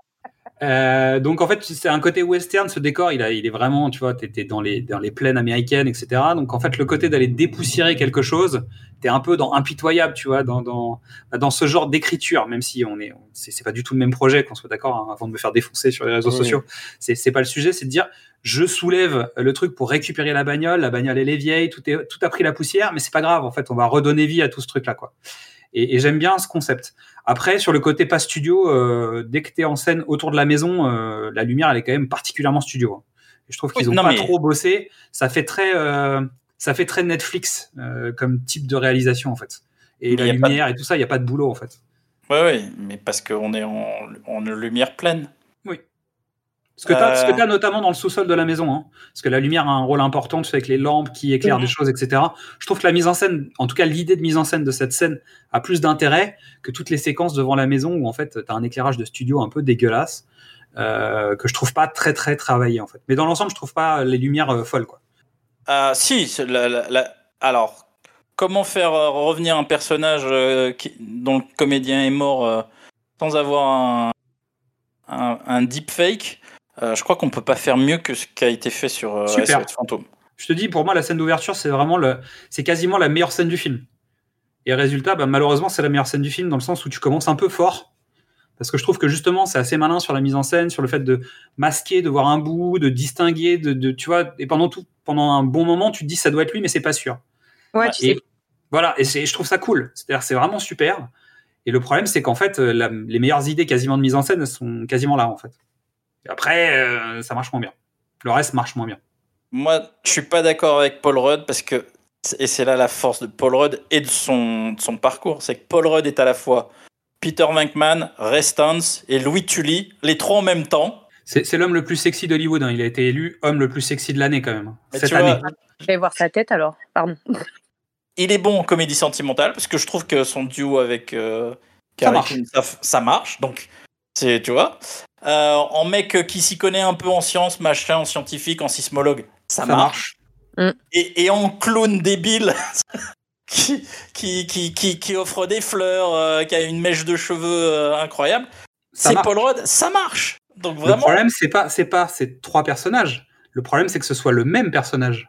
Pour moi, c'est ça, c'est ça qui marche pas. C'est que le fait qu'ils ils aient mis ces trois, ces trois, en tout cas ces trois euh, caractéristiques dans le même personnage fait que bah, tu te retrouves avec une sorte de personnage fonction qui, qui tourne en fonction de comment ça arrange le scénario. Et je suis d'accord avec toi, les trois entités Paul Rudd, les unes à côté des autres, fonctionnent très bien. Mais ça ne, alors pour moi, ça ne marche que parce que c'est Paul Rudd. Tu demandes ça à n'importe qui d'autre. Parce qu'il est Tu- capable de te le vendre. Non, mais tu mets, tu mets Will, tu- de toute leur bande. Tu mets Will Ferrell ou Seth Rogen ou Steve, bon, peut-être Steve Carell. Peut-être Mais Steve Carell est plus, mais ils sont pas nombreux à pouvoir faire tout en même temps. Non. Et à te le vendre. C'est-à-dire qu'en fait, ça, ça tient à peu près la route, mais justement, le problème, c'est que ça tient à peu près la route. Et quand t'as tout le reste autour, bah, pour moi, ça tient pas, en fait. Mais je comprends ce que tu veux dire, hein, et t'as raison, en fait. Paul Rudd, il est capable de te vendre les trois. Et, et, et c'est clair que tu mets n'importe qui d'autre dedans, bah, ça ferait pas le boulot, en fait. Mais il dit ça? Moi, je trouve qu'il est crédible. Enfin, jouer les, les trois caractéristiques de personnages différentes, il le fait très bien. Mm. Je le trouve. Alors, j'allais regarder. Hein, euh, élu euh, l'homme le plus sexy de. L'année. De l'année. Ouais, bon, il y a Ouais. mieux. Ouais, on est bien d'accord. Mais, après, voilà, il est mignon, il a une bonne tête en tant que. Il est sismologue, il est vraiment sismologue? Dans l'histoire, Bah, dans oui. le film, oui. Il est, pour moi, il était que professeur. Enfin, bref. Voilà. En fait, c'est un sismologue qui a, qui a pas de boulot et qui se retrouve là parce qu'il est en train d'étudier un truc dont personne veut financer le- la recherche. A priori, c'est ce que tu comprends de ce qu'il raconte Ouais, à voilà. mot couvert parce qu'en fait, on te l'explique jamais vraiment très clairement. Oui, Et, ouais. et on, et on fait un copier-coller du prof de, des Gremlins. Donc là, c'est peut-être, euh, je sais pas si vous voyez le, le Black sais, qui fait les cours. Bah, en fait, pour moi, j'ai j'ai retrouvé ce personnage. Quoi. Voir, voir euh, Breaking Bad. Tu vois. Ouais. ouais, plus Breaking Bad. Mais euh, ouais, et en plus, il est, il est mignon, il est, il est marrant. Enfin, moi, moi, pour moi, ça marche. hein. Il, y a, il y a eu un moment, je sais pas, la scène du supermarché avec. J'ai pas compris. Il a une démarche, mais archi. euh, on dirait la- un. c'est Joe Laloud. euh. Ouais, avec ses clés qui pendouillent, on dirait c'est c'est bon. Voilà, j'irai pas plus loin, je finirai pas ma phrase. Juste après ça, t'as, enfin, il se retrouve face au chien. euh, Je sais Ouais. plus si c'est c'est l'un ou l'autre. Bref, il se retrouve face au chien. Il, enfin, non. Ouais, non, c'est moi, le, pour moi, c'est le gardien de la porte, non? C'est le gardien de la porte. C'est le maître des clés. C'est le maître des clés, c'est pour ça qu'il a les clés qui sont. En... Alors je me permets, je, j'interromps Ah. Vas-y, vas-y, vas-y. Mais dis ça. Je pense que un, le donc le le le, le, le Cerbère qui va retrouver, c'est Vince Clorto, le maître des clés. Donc c'est pour ça qu'il y a les clés. En même temps, moi j'y vois un petit un petit rappel gentil parce que à E.T. que le personnage de Peter, euh, Hmm. le, le personnage du scientifique dans E.T. Est, est identifié par ses clés au début, donc euh, je me dis tiens ça peut être, tu vois, ça, un petit clin d'œil, ouais. un petit clin d'œil, mais oui, c'est le maître des clés, donc euh, les clés, donc tu, rentres en tête. C'est comme ça, tu vois, tu, tu mets en tête, tu identifies un des deux trucs. Et puis là, moi, je me suis retrouvé un peu gêné où en fait, t'as un Walmart où t'as deux personnes dans le Walmart. C'est-à-dire, t'entends une fille hurler au loin. Ah non, et mais ça, après, alors- t'as Paul Rudd. Alors- Point barre. C'est-à-dire, il y a Alors- personne dans cet endroit. est Pour le- pour-. Pour le coup, on est dans l'Indiana et Ah. c'est une réalité euh, actuelle euh, co- économique, c'est-à-dire que ça se casse la gueule. Plus personne ne va dans les grands trucs comme ça. En tout cas, ouais, alors peut-être que ça leur parle à eux, mais alors moi, je me suis retrouvé dans un ultra hypermarché où tu te dis en fait, ils sont deux. Ben oui. Il y a même pas, il y a- il y a- non mais genre il y a même pas de vendeur, il y a personne dans les rayons, les, tout est vide en fait. Et j'ai beaucoup C'est de mal à adhérer à cette séquence parce que je trouve qu'en fait elle a pas de vie. Donc euh, alors déjà euh, les bibendum chamallow forcés m'ont un peu gonflé Euh, parce que vraiment là c'est autant dans la version 2016 ils en font un truc sympa là c'est juste la lourdeur de il fallait les mettre. Et puis Alors- surtout ils y sont à plusieurs reprises hein, avant Alors- même de les voir en vrai. hein. Mais, Moi, moi j'y vois une. Mais la plus longue préparation paiement de l'histoire du cinéma, quoi. Depuis Retour vers le futur. tu veux dire pour retrouver le gamin avec la mousse à raser? Exactement. Ça n'est- Parce qu'il n'y a, pas de- y a pas de raison que le, le bibendum chamallow soit là, puisque dans le premier film, c'est Ray qui décide. Aucune. Bah, sachant qu'en fait, moi, je m'attendais à ce qu'ils nous resservent la scène du type euh, euh, est-ce que euh, choisissez votre, tu vois, Ouais. choisissez et périr, tu vois, choisir et périr, et en fait, ça vient jamais. Donc, je m'attendais à voir le bibendum chamallow sous cette forme-là, vu que j'avais compris qu'il y avait Gozer qui allait revenir. Mais, Mais, pour, euh, expli- là- pour expliquer que le môme à la fin se retrouve entièrement couverte de, de, de chamallows, bah, il, faut, il faut expliquer pourquoi il y a des chamallows. Ouais. C'est- un des défauts que je trouve au film, c'est-à-dire qu'il a, il a pris toutes les, tout ce qui est anecdotique dans le premier, Ouais. Puis il en et des il séquences il l'a saupoudré. Exactement, mais c'est un des défauts euh, qu'on retrouve partout. euh, Dans Mandalorian, euh, John Favreau, il a pris, il, a, il, a, il a été chez sa mère dans la cave, il a ressorti la boîte où il avait tous ses jouets Star Wars, et puis il les a mis dans, dans, dans toute la première saison. euh. Alors, ce, ce jouet-là, je l'aimais bien, je vais le mettre là, celui-là, je Ouais, l'aime mais en je fait, le truc, c'est comme il en fait pas un élément de narration à proprement parler, c'est-à-dire que de temps en temps, ils vont faire un plan un peu serré, machin. Je trouve que sur Mandalorian, ça passe beaucoup mieux. Alors, déjà, parce que c'est une série. Donc, euh, en fait, il, il étale sur, sur les différents épisodes ce concept. Alors que là, en fait, il le fait en deux heures et demie. hein, donc, euh, tu, tu sens le truc qui a été fait pour, un peu forcé. Et, et quand tu rajoutes à ça euh, le retour des vieux, parce qu'on n'en a pas encore parlé, mais euh, l'arrivée euh, Deus Ex Machina des anciens euh, qui viennent filer un coup de main, alors qu'en fait, tu as quand même compris dans les autres séquences qu'on t'a dit que Egon, il avait piqué tout le matos qui restait et il s'est barré avec. Eux, ils arrivent quand même avec des proton packs où tu dis, attends, ils ont encore des proton packs, j'ai pas compris en fait. Ouais, moi aussi, j'ai pas compris. à ça. Parce que pour moi, Dan Aykroyd disait qu'en fait, il s'est barré avec tout le matos. Alors, petit 1 et petit 2, ça va, on va doubler. Ouais. Euh, quand, quand McKenna Grace est arrêtée et qu'elle appelle avec. Pour le coup, le, le Who You Gonna Call, il est pas mal. Oui. ouais. Mais tu te dis que le numéro de téléphone, il marche toujours 40 ans après, faut quand même Non, un mais ça, sacré c'est bol pour que ça fonctionne, quoi. Mais non, mais c'est le numéro de Ray, c'est normal. Oui. Parce qu'il est toujours dans la boutique Ray Occulte.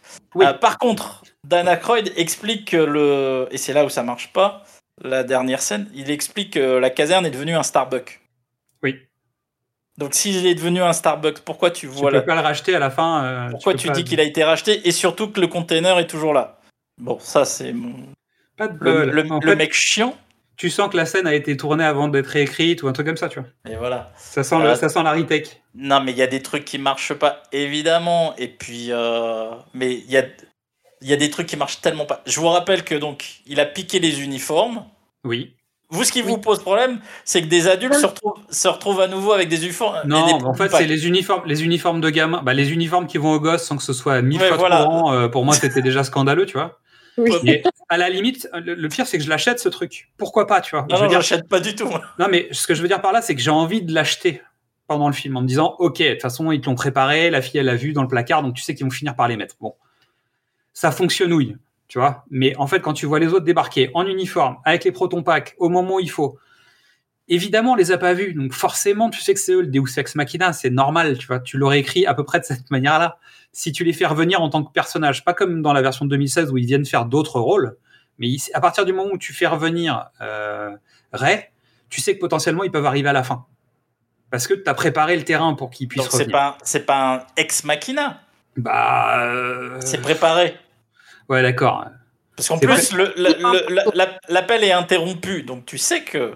Oui, oui, mais tu, tu vois ce que je veux dire dans le côté ex machina, c'est-à-dire qu'en fait, ils sont au bout de tout ce qu'ils peuvent faire scénaristiquement parlant, il n'y a plus qu'une chose qui peut les sauver, c'est que des personnages extérieurs débarquent comme ça, tombés du ciel, sans prévenir personne, et, et interviennent à ce moment-là.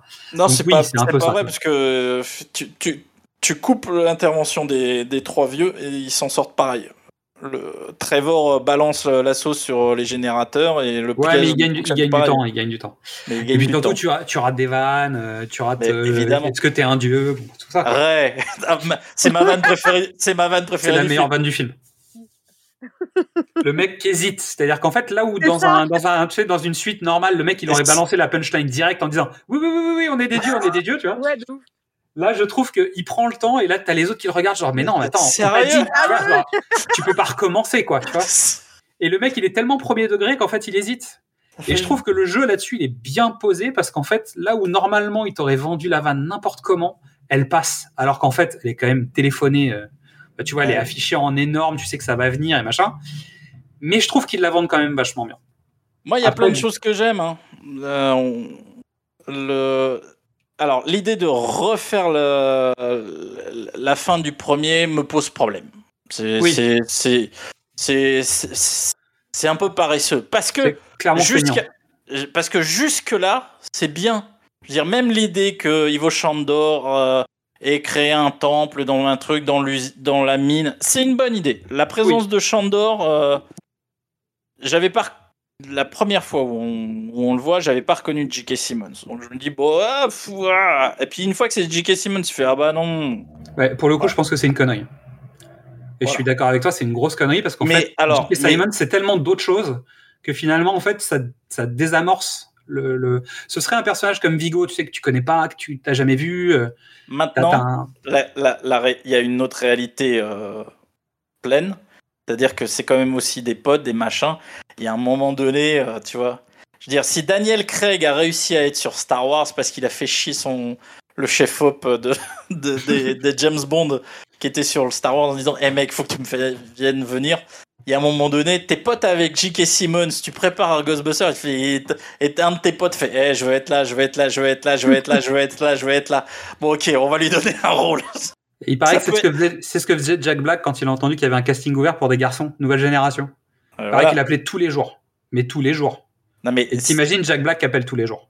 Et Samuel Jackson qui veut être dans Star Wars. Bon, bah, oui, oui, on- non, mais tout ça, je, le- je l'entends, mais c'est vrai C'est que ça, ça désamorce un peu le personnage. Et c'est dommage parce qu'en fait, il y a, comme il raccorde ça à la saga, euh, bah, la saga, non, pas à la saga, justement, et je, je- je- ça va me permettre de rebondir sur autre chose. En fait, il raccorde ça au premier film.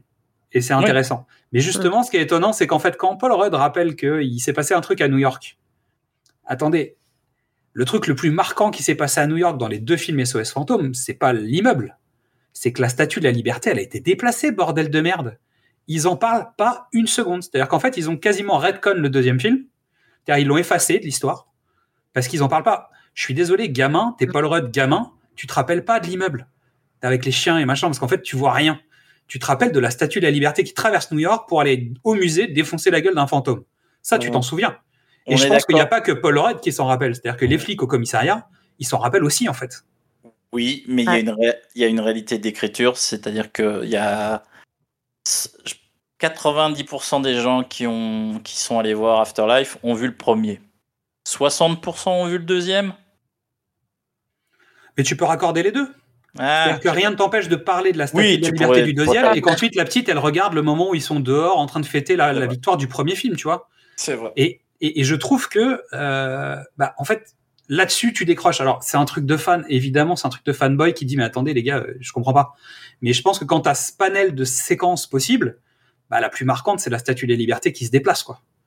Et ça, c'est un truc dont tous les gens Mais non, c'est le bibin de de 40 ans. Marshmallow. Ouais, ou Ouais. le marshmallow, peu Non, importe. Mais tu vois, c'est pas, c'est pas l'immeuble. Il y a la- il y a le Titanic aussi. Hein. Il y a le Titanic qui revient. Mais tu vois, il y a quand même un bagage de plein de trucs qui fait qu'en fait, il n'y a pas que Paul Rudd qui doit se rappeler de ce truc, en fait. Et, c'est, en fait, c'est l'accumulation de plein de trucs un peu maladroits qui fait que euh, bah, pas à la fin, en fait, ce qui se passe. Et, je trouve, et je pense que c'est, lié à l'explication de départ, hein, qui est de dire, euh, on a greffé dans un autre film euh, les éléments SOS fantôme, quoi. Et il y a une partie des trucs qui fonctionnent hyper bien, et il y a une partie des trucs qui fait forcer à fond. Et je trouve que sur la mauvaise partie du film, bah, il est moins bon que le, le film de 2016. Même si l'ensemble m'a plu plus que le film de 2016, bah, je pense qu'il est beaucoup moins malin sur une partie de ce. Bah, sur la réutilisation de l'univers, je trouve qu'il est moins malin. T'as dit sur la réutilisation de. Ouais, sur les, en fait, sur tous les trucs que t'attends en fait d'un film SOS fantôme, bah, je trouve que la version de 2016 est un peu plus maligne dans l'utilisation des trucs. Les filles, en fait, bah, le film avec les filles euh, me paraît plus malin en tout cas. Ils assument, ils assument de pas être au niveau, ils assument, Ouais, voilà. tu vois. Et là, je trouve qu'en fait, ils assument en partie, mais pas vraiment. euh, Il y a des Ouais. trucs qui rentrent tellement au chausse-pied, c'est dur, euh, tu vois. Enfin, moi, dans la salle, je... enfin, il y a eu plusieurs moments où je me suis posé la question, justement, euh, comme tu as dit, par... les combinaisons, j'ai pas compris. Euh, voilà. Après, j'ai j'ai adhéré quand même. J'ai voilà, la pensée me venait, je tapais parce que parce que le film en soi est bien. Enfin, moi, j'ai eu les frissons, j'ai été touchée et tout et tout. Mais voilà, il y avait ces petites réflexions en mode ah merde, c'est vrai. Bah, oui, euh, il y a eu il y a eu ça, il y a eu l'immeuble, il y a eu machin. Mais euh, c'est vrai que dans le 2, il y a eu ça, il y a eu ça. Bon, après, je voulais suivre quand même l'histoire parce que sinon, tu décroches. Ah oui, c'est clair. Mais, mais voilà, tu, tu tiens le coup et voilà, le film est quand même. euh, Enfin, moi, j'adhère quand même. Je, je finis quand même par adhérer. Je suis très bon public aussi, faut, faut dire. Je suis très, très bon public. euh, Mais voilà, ces petites questions. Après, pour revenir sur tous les films, dans tous les films, les, les quatre, le reboot, les, tous, il y a des incohérences. Ah Quoi oui. qu'il arrive. Oui. Donc, à partir du moment où du, du premier, tu vois des incohérences, le deuxième, tu vois des incohérences, tu dis, bon, allez, il va y avoir des incohérences, c'est pas grave, on achète, les films sont bien, quoi qu'il arrive. Hmm. Mais il y a des incohérences dans les quatre. Je vais, je vais juste terminer mon avis sur un truc qui est important. Euh, on disait qu'on était dans l'époque des reboots, des remakes, des, des machins, donc c'est aussi pour ça que précédemment sur vos écrans, autant de possibilités de faire des épisodes. Euh, Il y a un truc qui est marquant sur ce film, c'est le respect et la déférence envers le passé. Euh, je trouve que c'est un vrai point fort du film. C'est-à-dire qu'en fait, il se fout pas de la gueule de l'historique. Il y a un respect de, de l'historique, mais sans, sans que ce soit une sorte de respect, euh, tu sais, genre euh, la, la nouvelle saga Star Wars où en fait faut toucher à rien, euh, tu sais, faut Mm. pas toucher les meubles, machin. Là, là, il les utilise, il utilise le matériel, il utilise la voiture, il utilise le, les éléments, mais tout en respectant suffisamment. Et je pense que c'est lié au personnage d'Egon, en fait. C'est ça le truc qui tient l'ensemble.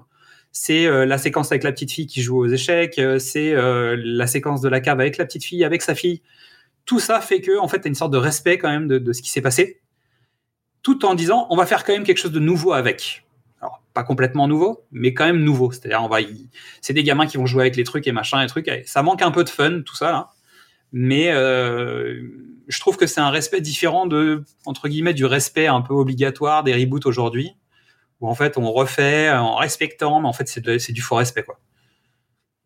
Bah parce qu'en fait, c'est de la transmission. Exactement. C'est pas du. Tu vois, si tu te réappropries pas ou tu es pas dans le conservatisme, c'est un fils qui refait les. qui reprend le flambeau de son père, réalisateur. C'est un. C'est des scénaristes euh, qui récupèrent euh, un élément. C'est. euh, Ouais, sachant qu'il y a un truc important euh, dont on n'a pas parlé, c'est le nom du scénariste en fait euh, du film. Bah c'est Redman. Ouais, mais en fait, celui qui est important, c'est euh, c'est Gil Kenan, qui est en fait le mec qui avait fait euh, Monster House, un film d'animation, Ah oui. Qui est, qui est un vrai super bon film en fait, qui a pas marché malheureusement, mais qui est un vrai super bon film dans le sens où c'est un gars euh, qui, qui a du respect pour le matériel. C'est-à-dire qu'en fait, euh, graphiquement, en fait, on a l'impression de sortir un film Amblin, un peu, tu vois, les années 80, etc. Il y a, Ah il y a bah, plein de rapports avec le, le truc, mais sans que ce soit collé, tu sais. En, en fait, tu y crois à ce contexte. Euh, il va même plus loin parce qu'en fait, il, il fait revivre un peu, euh, bah, tu vois, le, le diner euh, où tu vas prendre ta bouffe, et, etc. Et t'as as un truc qui fait réaliste. Et en fait, c'est pas forcé comme tu vas voir dans Stranger Things où en fait on t'a juste mis une affiche des années 80 ou des néons pour que ça fasse années 80.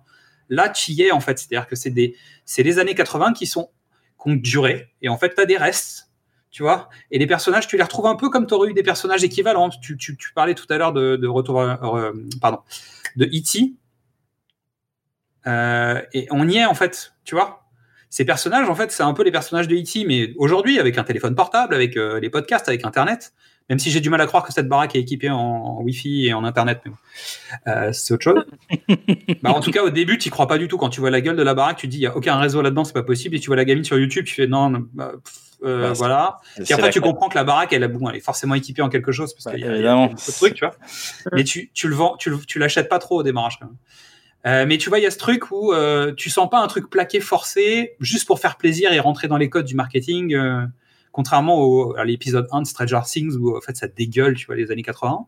Là, je trouve que c'est distillé, c'est correctement fait avec à nouveau respect et déférence. Et je pense que ça vient aussi du boulot de ce gars-là, parce qu'en fait, quand tu regardes Monster House, eh ben il y a tout ça dans son film. Et c'est un vrai super chouette film et je vous le conseille. Si vous l'avez pas vu, euh, regardez-le. C'est aussi le réalisateur du remake de Poltergeist, et donc je pense qu'il a appris de cette expérience-là. Et de Scream De Scream? De 2016. Ah, la, la série? Ouais. Ouais. Donc avec, Donc, les- avec du bien et du mal dedans. C'est-à-dire qu'en fait, il a l'habitude de jouer avec les codes du passé aussi. Non, non, mais écoute, euh, moi, ce qui sauve le, ce qui sauve le, la deuxième partie du film, ce qui la sauve, c'est qu'on, c'est pas, un, c'est pas un remake total du. Ils ont réussi à avoir l'intelligence de ne pas faire venir un, un bibonhomme chamallow géant et tu vois un nouveau destructeur. Ils sont passés à autre chose et euh, le fait qu'il y ait le piège, qu'on retourne dans la ferme et qu'on soit pas sur sur le temple fonctionne très bien. Le, le fait que hein, l'un des, l'un des cerbères soit, soit capturé et redynamise et rebouge le truc, c'est, ça, c'est, c'est la réussite. Hmm. Et je pense que le, je me, la question qui se pose à moi aujourd'hui, c'est à quel point ils ont été obligés de, re- de, de faire un reboot tel qu'on l'entend aujourd'hui. Mhm. Tu vois, à un moment, il y, a le- il y a le studio qui a dit votre, i- euh, votre idée, elle est très bien, machin, mais moi, je veux, je veux la porte, je veux les deux cerbères, je veux, je veux des trucs euh, du Ah, premier. tu veux dire le cahier des charges de la. de ouais, la- le cahier des charges. Bah, on voit que chez Sony, en plus, c'est un peu la maison du cahier des charges quand même régugulièrement. hein, parce que Bah, ça quand on voit les différents reboots des Spider-Man, les 4 Fantastiques, bah, tu, tu, tu notes quand même que on, on sort de, de, de la saga euh, Daniel Craig. Euh, c'est Sony qui produit. euh, on, on a vu le cahier des charges. On Bah, voit. oui, mais, mais tu regardes, tu regardes quand il laisse les coups des franches. Into the Spider-Verse, c'est le meilleur film de Spider-Man. C'est clair. Oui, oui. Et Sam Raimi ont- peut-être à part, tu vois, parce que quand même. Parce que c'est pas un film, c'est un film d'animation. Tu peux te un film- de Non, choses. mais en termes d'histoire, machin, on Oui, dit oui. bon, on vous donne les clés du camion, vous faites ce que vous voulez. Et vous avez tout le, vous avez tout le lore des Spider-Man, vous pouvez faire tout ce que vous voulez. Et les mecs ont réussi à faire un truc original. Oui. Donc, Le, le truc, c'est que oui, je pense qu'il y, a- il y a des notes de production. voilà. Très certainement, parce qu'en fait, tu, tu revends une- une- un reboot. C'est toi aussi, euh, Sony, qui a produit la version de 2016. hein. C'est-à-dire que c'est toi qui as pris la, la gamelle en 2016. Le bad buzz, le machin, le truc. Donc en fait, tu, tu rebootes un truc où tu dis, oh là là, euh, ok, on se rappelle tout ce qu'il fallait mettre dans le film et qu'on n'avait pas fait, on s'est fait défoncer. Euh, donc on va noter, tu vois, les, les trucs Ouais, on va- qui sont va- importants pour les fans et il faut absolument que ça soit dedans, quoi. On va pas se faire défoncer cette fois-ci. Ouais. Bon, alors on y va ou on n'y va pas? Ah, moi j'ai passé un excellent moment. Ah oui Ok. Ah, moi, hein, j'y retourne. hein. Positif, positive, et moi je vais dire positif aussi quand même. Malgré tout. Mm. Je suis toujours le plus négatif en général. sauf, quand Mystery, sauf quand Mystery a décidé d'être tu sais, de mauvais Ah, poil. quand je suis de mauvais poil, je suis de mauvais. Non, mais il y a des trucs qui vont vraiment pas. Mais écoute, c'était plaisant. J'avais pas de, j'avais pas d'a- d'attente particulière. Je suis d'accord. J'avais pas d'attente particulière. En revanche, j'ai hâte de savoir ce qu'ils vont faire de ça. Parce que je- j'espère qu'ils vont prendre les bonnes décisions pour en faire un truc sympa. Parce qu'il y a moyen de faire un truc sympa si maintenant on a. En fait, ce que je, ce que j'aime bien dans ce film, c'est qu'on clôture le passé. C'est-à-dire, on ferme la porte à ce qui s'est passé avant. Et s'ils sont malins, en fait, ils ferment totalement la porte. À part Ernie Hudson qui peut rester, euh, tu vois, parce que c'est un peu lui le nouveau patron, euh, tu vois, du, truc si, si t'en crois la scène de fin il peut être là, pourquoi pas, c'est le mentor, euh, tu vois, de temps en temps tu vas aller chercher Ray pour avoir des infos sur des trucs. Tu peux intégrer les autres personnages de temps en temps, mais surtout tu dois plus vivre avec ce boulet au pied du passé. Donc je pense qu'ils ont réussi à clôturer cette porte et s'ils sont malins, en fait, on va pouvoir avoir un nouveau truc avec un nouveau souffle, un nouvel élan et potentiellement des nouveaux personnages, parce que moi je suis pas sûr que tu es obligé de garder les gosses, quoi, tu vois. Ou t'en gardes un et puis tu mets d'autres personnages autour, bah, y a, y a, ils, ont, ils ont réouvert une porte sur quelque chose de, de vaste et j'espère qu'ils vont en faire un truc cool. Ouais. Ah, ça y est. Moi, je suis positif et toi, tu, tu viens. Tu, tu vois. Non, non, mais je veux dire, j'ai, j'ai aucune certitude. Si le film marche euh, pas du tout, tu vois, s'ils rentrent pas dans leur, dans leurs frais, qu'est-ce que- enfin, Je sais pas. En en tout cas, j'ai envie d'y croire. Je trouve qu'ils ont, ils se sont donné un, un petit peu certaines clés pour pouvoir, euh, pouvoir faire un truc un peu sympa à venir, quoi. En tout cas, en tout cas, le, le consensus, c'est que, oui, ils ont, il y a plus de chances de voir une suite à ce film qu'au film de 2016. Bah, je crois que le film de 2016, il est, il est définitivement enterré. Je veux dire, on va pas. Ouais. Je pense pas qu'il y ait un sujet. Je, je crois pas que ce soit un sujet en tout cas. Mais Après celui-là, je pense qu'ils attendent les résultats comme toujours et puis euh, dans trois ans, on va avoir une suite, quoi. Si, si suite il doit y avoir. Mais moi, je veux Paul Rudd dedans. Et, et McKenna Grace, parce que euh, franchement, on n'en a pas du tout parlé. Elle, elle tient le film à elle toute seule. hein. Ah, mais elle cartonne. Elle a, je sais quoi, elle a 12 ans ou 14 ans? Dans le film, tu veux dire? Non, mais dans, Non, la, ouais. dans la vraie vie. je- Elle a un peu de temps. Elle tient, elle tient la route euh, à mort. Le casting, il est excellent. Je veux dire, le fait qu'elle soit castée, elle, ça fonctionne super bien. Euh, avec le côté du, tu sais, ça saute une génération, etc. Donc il y a un truc cool. En revanche, je pense que c'est une erreur d'avoir pris euh, Finn Wolfhard euh, parce que, bah, parce qu'en fait, euh, bah, parce Mais que si c'était une évidence. Non, mais c'est bien alors- pour le market pour faire venir les jeunes, tu vois. Finn est là uniquement parce que c'est grâce à Finn et donc à Stranger Things qui a ce nouveau Ghostbuster. C'est eux qui ont réinitié euh, l'intérêt dans Ghostbusters, dans Donjons et Dragons, dans machin. Stranger Things euh, a ses défauts et ses qualités, mais c'est grâce à, à cette série qu'on a le Ghostbuster aujourd'hui. Donc on va pas. C'est sûr. Et puis c'est un choix de market, c'est-à-dire que je, vais rapprocher ça du, du casting de Dune, tu sais, le fait d'aller chercher un Timothée Chalamet et, euh, et une Zendaya pour euh, justement mettre la hype sur la, la nouvelle génération, d'aller voir des vieux films, tu sais, des, ben, des concepts qui datent un peu en mode reboot, mais où tu vas attirer un jeune public vers ça. Bah, mais sauf qu'en fait, la, la, la technique, ils l'ont utilisée sur ça, en fait, déjà. Et euh, il Oui. y a un côté un peu redondant dans la méthode. Et euh, je, je comprends la mécanique euh, intellectuelle et en même temps, je regrette un peu parce que le personnage, il est pas hyper construit, il est pas hyper intéressant. Non, mais Euh, c'est- c'est- il, est, il est juste là pour justifier que c'est lui Bah, c'est- qui, qui roule, euh, qui, qui conduit. Hein. C'est ça. Ouais, c'est ça. Parce que quand les fantômes s'en vont, ils, ils vont directement vers la mine. euh, je dis- Non mais Tu prends de- non mais tu aurais pu aussi décider que Paul Rudd soit le mec qui conduise la voiture, tu vois. Ouais, ouais, voilà. Tu vois? Mais Après, ça coup, veut dire que t'as tu pas le qui, bah, tu ça. vois. Il y a, il y a d'autres problématiques qui rentrent dans, le- dans, le, dans le truc, c'est-à-dire que imaginer la mère et son fils en train de coucher ensemble, bon, c'est un problème, tu vois. Euh, donc tu peux pas faire ça, Ouais, non. tu vois. Forcément, c'est plus compliqué. Mais euh, ce que je veux dire par là, c'est que tu aurais pu mettre un autre personnage euh, dans le rôle du conducteur, tu vois. C'est un, personnage fonction, clairement. Ouais. Mais, en fait, la plupart des autres personnages sont des personnages fonction. Même la mère est un personnage fonction. Et la seule qui a vraiment un bagage un peu important, même si la mère a un bagage avec son père, donc tu, tu racontes des choses. Euh, et sinon, euh, j'a- j'adore moi la- l'apparition de, de Annie Potts dans le film. Vite fait, ouais. C'est c'est c'est pas très riche et en même temps en peu de en peu de choses elle t'apporte beaucoup. Non, mais allez, allez voir le film rien que pour McKenna Grace. Parce que vraiment. Non, elle est Ouais. super. Bah, Elle c'est. C'est- c'est d'elle que vient, vient le titre français, l'héritage. Elle- Enfin, c'est elle qui reçoit la passation de son grand-père. C'est clair. C'est elle le génie. C'est elle. euh, Justement, en fait, elle pourrait être le Egon d'une nouvelle équipe, quoi. C'est ça. C'est la Spengler de la nouvelle équipe. Alors Exact. après, elle est peut-être jeune, mais ça peut être rigolo aussi d'avoir un qui va pas forcément sur le terrain, mais tu sais, qui reste au labo, qui crée les armes, machin, qui, qui va jamais sur le terrain, et t'as des adultes en fait qui écoutent un enfant. C'est ça. Et tu pourras avoir un truc un peu décalé à la Dr Doogie, tu vois, ou un truc comme ça. Euh, je, ouais, je pense. bon, voilà. Bon, bref, je vais pas recommencer ma diatribe de tout à l'heure, mais euh, dire, je pense qu'il il- il y a tellement de pistes que c'est cool, quoi. Je trouve que c'est, Ouais. euh, c'est ça, ça donne envie en tout cas.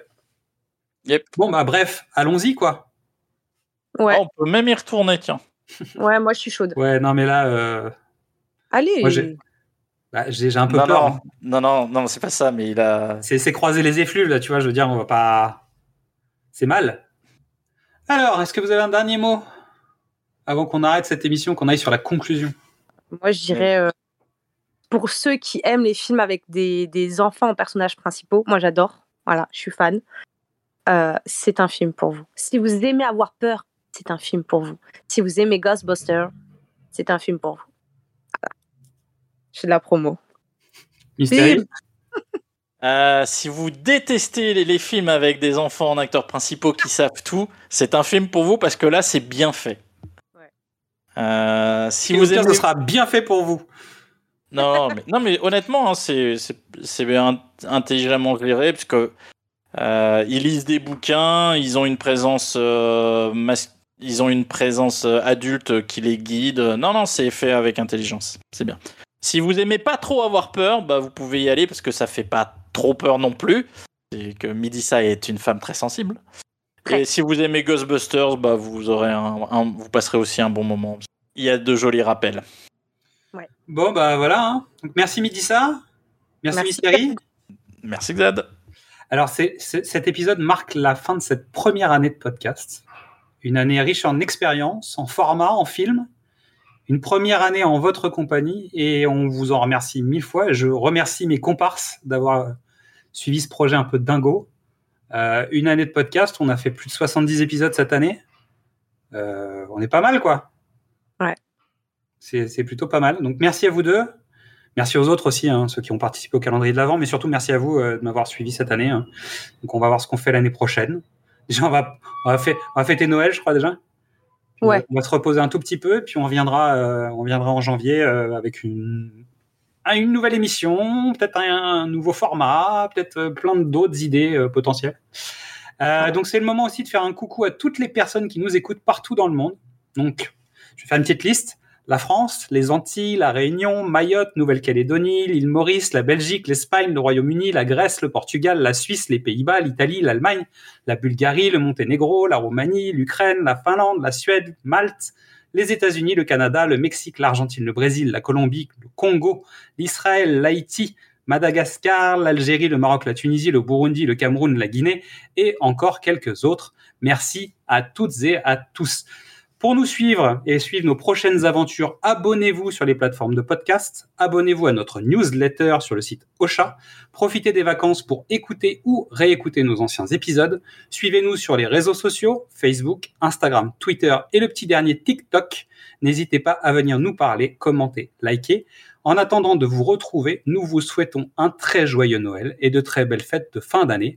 Et on vous dit à l'année prochaine, ici ou ailleurs. Oh, my God.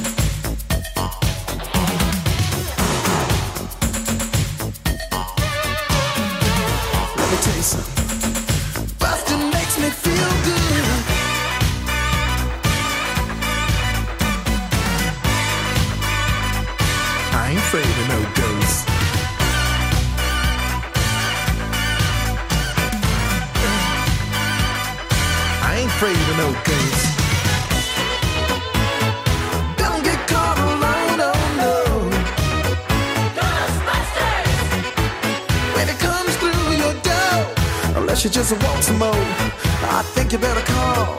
Ghostbusters! Who you gonna call? Ghostbusters! Who you gonna call? Ghostbusters! Uh, think you better call.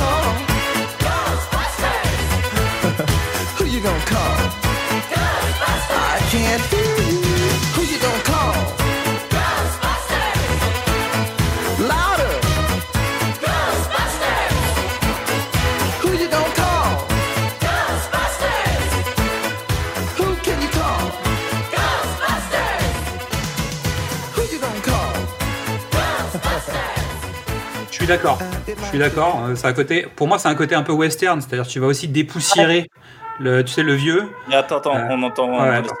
Pardon.